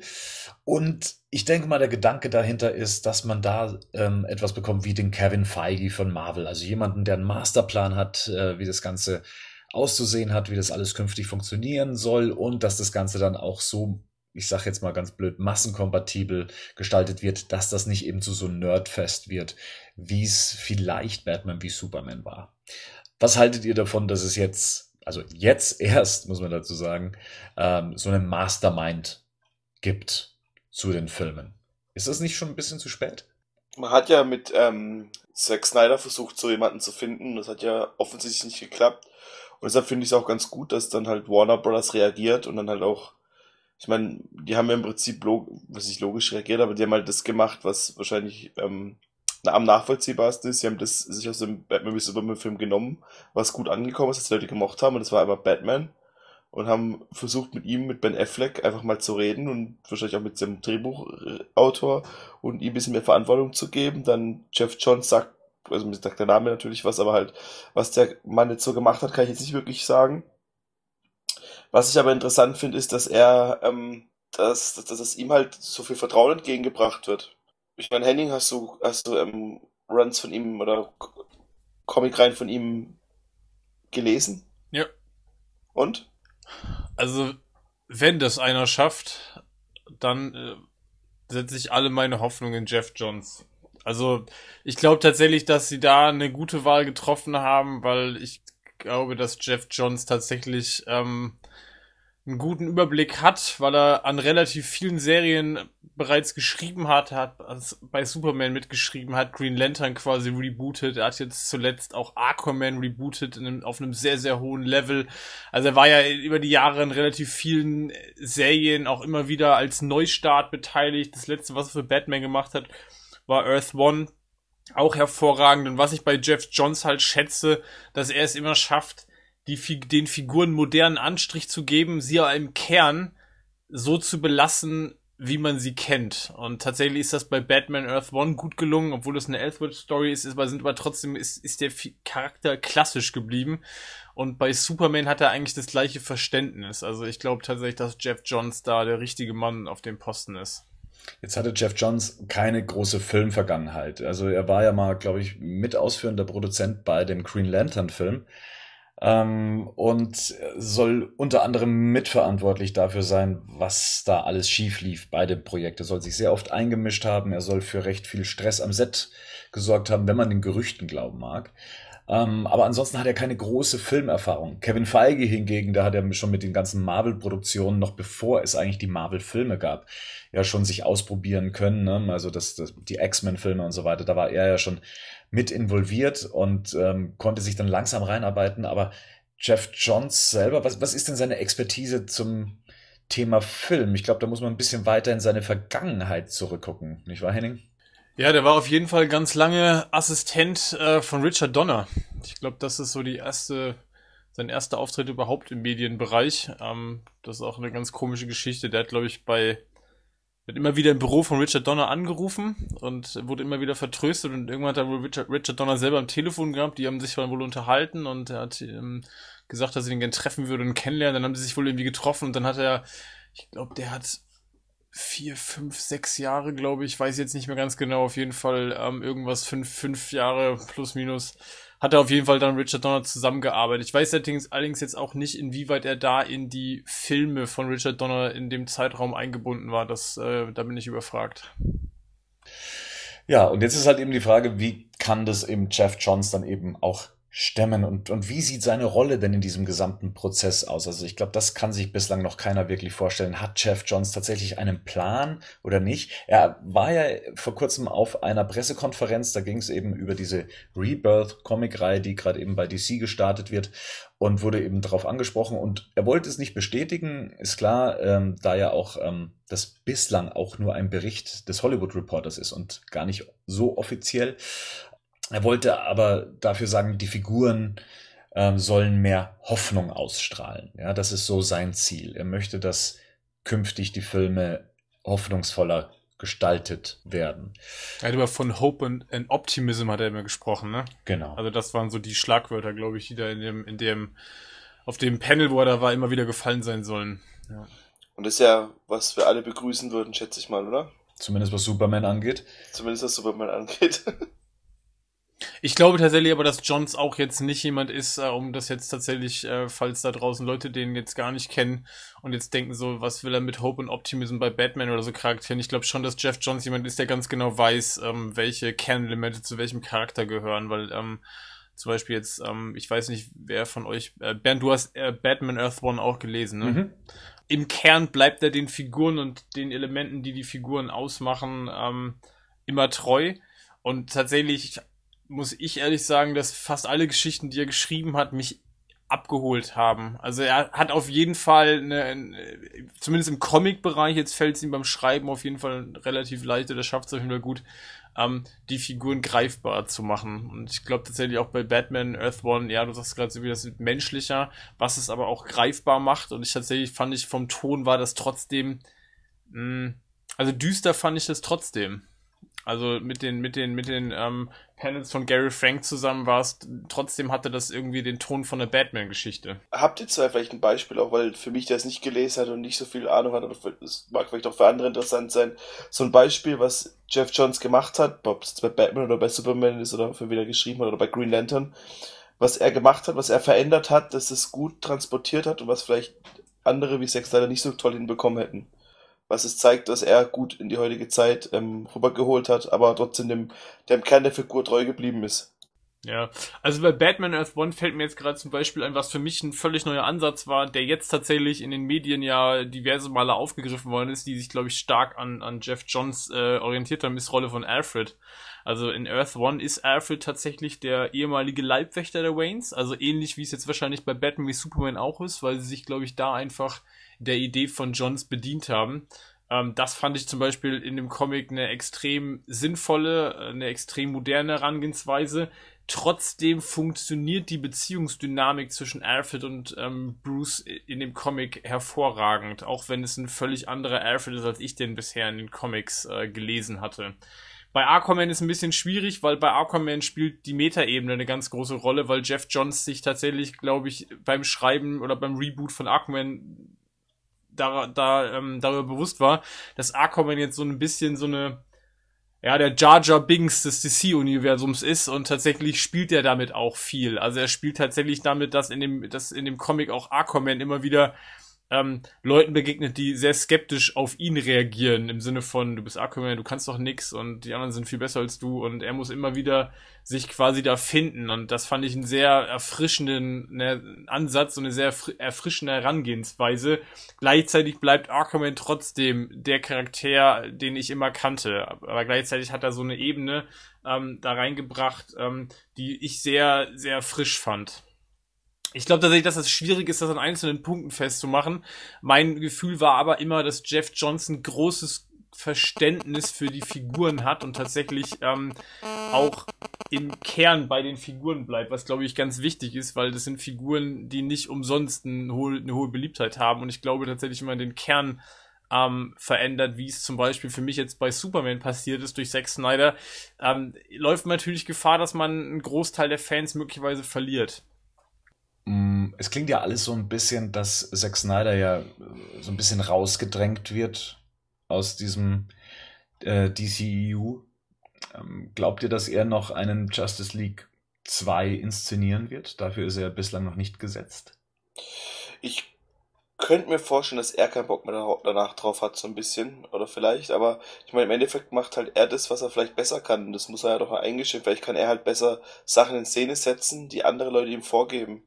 Ja, also wie gesagt, wenn der das so umsetzt, wie er es und seine, die haben ja alle eine gewisse Freiheit und und wenn es einfach so nicht klappt, wie du, äh, wie, wie Rico jetzt schon gemeint hat, dann ähm, ja, wenn, wenn, wenn zum Beispiel jetzt äh, er für, für bestimmte Sequenzen zuständig ist und, und ja, nach, mit vorgegebener Art und Weise und er nicht nur alleine frei entscheiden kann, er hat's ja drauf, ne? Sucker Punch und so. Und, und wenn er will, dann kann er. Aber ich glaube auch, ähm, dass er, glaube ich, jemand ist, der vielleicht dann auch keine Lust hat, sich ewig auf Ewigkeiten, ähm, ja, was vorschreiben zu lassen. Mhm. Henning, was meinst du, wird Zack Snyder noch einen zweiten Justice League-Film erleben? Ich hoffe nicht. Nein, also jetzt, ähm, ja, ich habe es ja letztes Mal schon gesagt. Ich bin jetzt kein so großer Fan von dem von von Batman wie Superman von der von der Art, wie der Film dann in seiner finalen Form aussieht. Und ich habe ja schon im Cast dazu gesagt, dass ich mir tatsächlich für Justice League auch schon einen anderen Ansatz ähm, gewünscht hätte jetzt im Vergleich zu Man of Steel und Batman wie Superman. Von daher glaube ich tatsächlich eher nicht, dass ähm, Zack Snyder Justice League ähm, 2 auch noch machen wird. Ich glaube tatsächlich, dass Warner da jetzt auch schon stark drauf reagiert, dass der Film schon stark oder sehr polarisiert hat und tatsächlich von den Kritikern auch ähm, mehr schlecht als recht aufgenommen worden ist. Hm. Meint ihr denn, dass jetzt durch all diese Diskussionen, dem Ergebnis und natürlich auch das, was die Kritiker gesagt haben, dass man jetzt Gefahr läuft, noch stärker sich an Marvel zu orientieren? ist halt schwierig. Also, du musst, ist halt trotzdem ein Entertainment-Produkt und vielleicht ist es nicht der schlechteste Deal, trotzdem sich eine gewisse, ähm, sich selbst treu zu sein, aber auch zu gucken, was funktioniert und können wir da vielleicht irgendwie einen Mittelweg finden. Ja, ich glaube, letztendlich wird es einfach, ich glaube tatsächlich, der Haupt, der Hauptpunkt wird sein, bleibt man den Figuren treu. Und ich glaube, wenn man den Figuren treu bleibt, dann hat man da keine Probleme. Und ich meine, natürlich ist das Risiko immer, dass sich jetzt ein Studio wie Warner natürlich und DC auch, ähm, dass die beiden sich in Kooperation natürlich an den erfolgreichen ähm, Produkten ähnlicher Art dann orientieren, was in dem Fall halt Marvel wäre. Wobei ich glaube, dass da noch genug Raum ist, tatsächlich auch ähm, unterschiedliche Facetten zu zeigen, was Marvel ja nun auch tut. Also wir haben das ja schon oft gehabt. Ich glaube, dass Marvel, da kann man auch nicht alle Filme in einen Top werfen. Das ist auch nicht alles eins. Und ich glaube, die Chance hat DC ja auch, ähm, die Palette an Figuren, die sie haben, tatsächlich dann ähm, denen gerecht zu werden im Kern und damit halt auch eine ganze Facette zu zeigen. Also ich meine, die Comics bieten auch jede Menge Facetten und ich glaube, das ist filmisch auch möglich. Mhm. Das sage ich auch. Also ich sehe das auch so, so viele Filme, wie geplant sind und so viele Figuren. Da kann man so viel rausholen in den unterschiedlichsten Filmen. Ähm, wenn wie jetzt zum Beispiel mit der Suicide Squad und dann, wenn es dann wirklich auch wieder eine Fortsetzung, keine Ahnung, oder Justice League 2, wenn man, wenn man, wenn man die, ja, vom Grund auf so beibehält, die Figuren, und halt ein bisschen vielleicht was abguckt von Marvel, mein Gott aber ich will halt dann auch nicht nur ständig, ja, ich sag jetzt mal Marvel-Kindergarten sehen, ne? Also ich will dann schon irgendwie, ich, ich, ich mag das Düstere eigentlich ganz gerne und wenn die da so Arkham Asylum, äh, so im Stile vom Arkham Asylum oder, oder generell so eher düster und so, schon mit einem gewissen, ja, Ansatz Humor, aber jetzt nicht so übertrieben, dann, ja, finde ich das super.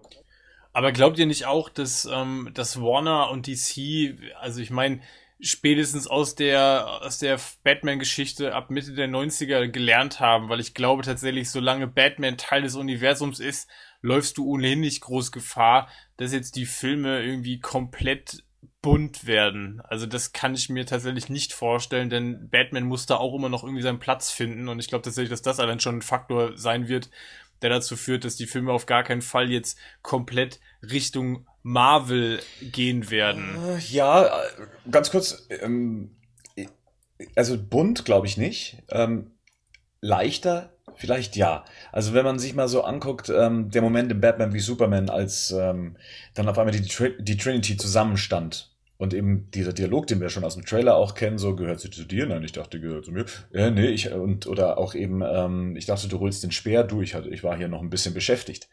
Das sind auch schon solche Sachen, die man mit Batman machen könnte, um ihn etwas leichter darzustellen, ja, so ein bisschen zum Sprücheklopfer äh, in dieser Truppe zu machen. Also in Batman wie Superman hat man ja auch gemerkt, er kippt von, von einem Moment in den nächsten in, in der Charakterisierung. Das Ding ist halt, man sollte nicht versuchen, Batman jetzt irgendwie zu verändern und ihn heller, dunkler zu machen oder was auch immer. Aber das gleiche sollte auch mit Superman nicht machen. Man sollte nicht Superman versuchen, aus Superman einen Batman zu machen. So wie Henning schon hunderttausend Mal gesagt hat in den letzten Jahr, wo er hier dabei Ja. ist. Man sollte halt den Kern der Figuren treu sein. Und Batman kann ja ein Klugscheißer sein, was auch oft genug in den Comics ist, so ein bisschen. Also nicht wie Klugscheißer, wie so ein kleines Kind, das halt sagt, ich weiß es besser ist, sondern wie er halt dann irgendwie, keine Ahnung, wie entschärfen wir die Bombe und er sagt dann, ich habe sie schon lange entschärft oder irgendwie sowas halt, die Richtung, die Batman halt gerne mal auch macht. Und genauso muss aber Superman auch nicht die ganze Zeit traurig und böse gucken. Also ich wollte gerade sagen, aber ne, Batman ist doch zum Beispiel auch in den ganzen Animated-Filmen. Ich meine, da finde ich den auch immer im Kern getroffen und da ist ja dann meistens so der Grumpy, der dabei ist und ich finde das im Kern auch gut getroffen und dann hat er auch immer mal wieder einen Spruch als trockenen Humor, was ich dann auch nicht irgendwie zu campy finde für Batman. Also ich finde schon, dass es da durchaus die Möglichkeit gibt, die auch zusammen zu bringen und jeder Figur im Kern treu zu bleiben. Und mit den Solo-Filmen kann man die jeweilige Tonalität des Charakters ja tatsächlich dann auch noch unterstreichen. Ich finde, ähnlich, ähnlich geht Marvel den Weg ja gerade eigentlich auch schon. Und die machen es ja auch ganz gut, die verändern da auch nicht Charaktere grundlegend, finde ich. Die sind sich sehr inkonsequent, was vielleicht die Charakterisierung über die einzelnen Filme betrifft, also über die Weitläufigkeit vielleicht ein bisschen. Aber trotzdem kriegen die das ja ganz gut hin und ich finde halt auch, dass es Ziel sein sollte und deshalb glaube ich auch, wenn Henning das sagt, dass es der Jeff Johns ganz gut drauf hat, dann glaube ich Henning einfach mal. Wenn es so jemand ist, der halt sich der Ahnung davon hat und der weiß, wie Figuren aufgebaut werden sollten und der auch sich mit DC schon seit Jahrzehnten wahrscheinlich auseinandersetzt, dann kann man den auch richtig ruhig benutzen und dann und nicht Charaktere gewollt verändern, wie es halt offensichtlich ähm, Zack Snyder mit Superman versucht hat. Mhm. Zum Thema Batman hätte ich vielleicht noch die kleine Info abschließend. In Suicide Squad soll Batman angeblich besser dargestellt sein als in Batman wie Superman. Tada! Dann äh, schließen wir das Kapitel für heute. Wir haben auch äh, genug Themen für heute besprochen, denke ich. Ich bedanke mich beim Andi, dass du bei uns mit reingehört und mitdiskutiert hast. Ich hoffe, dir hat's gefallen soweit. Ja, mir hat's gefallen. War cool mit euch. Was ist der große Unterschied, ähm, ähm, auch mitreden zu können, anstatt nur Hörer zu sein? Mm, Der große Unterschied ist eigentlich, dass man eigentlich einfach mal seinen Senf dazu abgeben kann und aber ja, im Endeffekt ist es so, als wenn ich zuhöre. Also manchmal habe ich, habe ich das Gefühl, als höre ich zu. Ne? Ich verfall dann wirklich in das Muster, wie der Bernd auch gestern schon gesagt hat. Ja, aber mir hat's auf jeden Fall gefallen und war gut. Super. Und wer von uns hat die schönste Stimme? War die total erratisch. Gut, Herrschaften, ich wünsche euch einen schönen Abend. Danke, dass ihr mit dabei wart. Bis zum nächsten Mal wieder. Tschüss, Servus, bye bye. Tschüss. Ciao! Servus, ciao.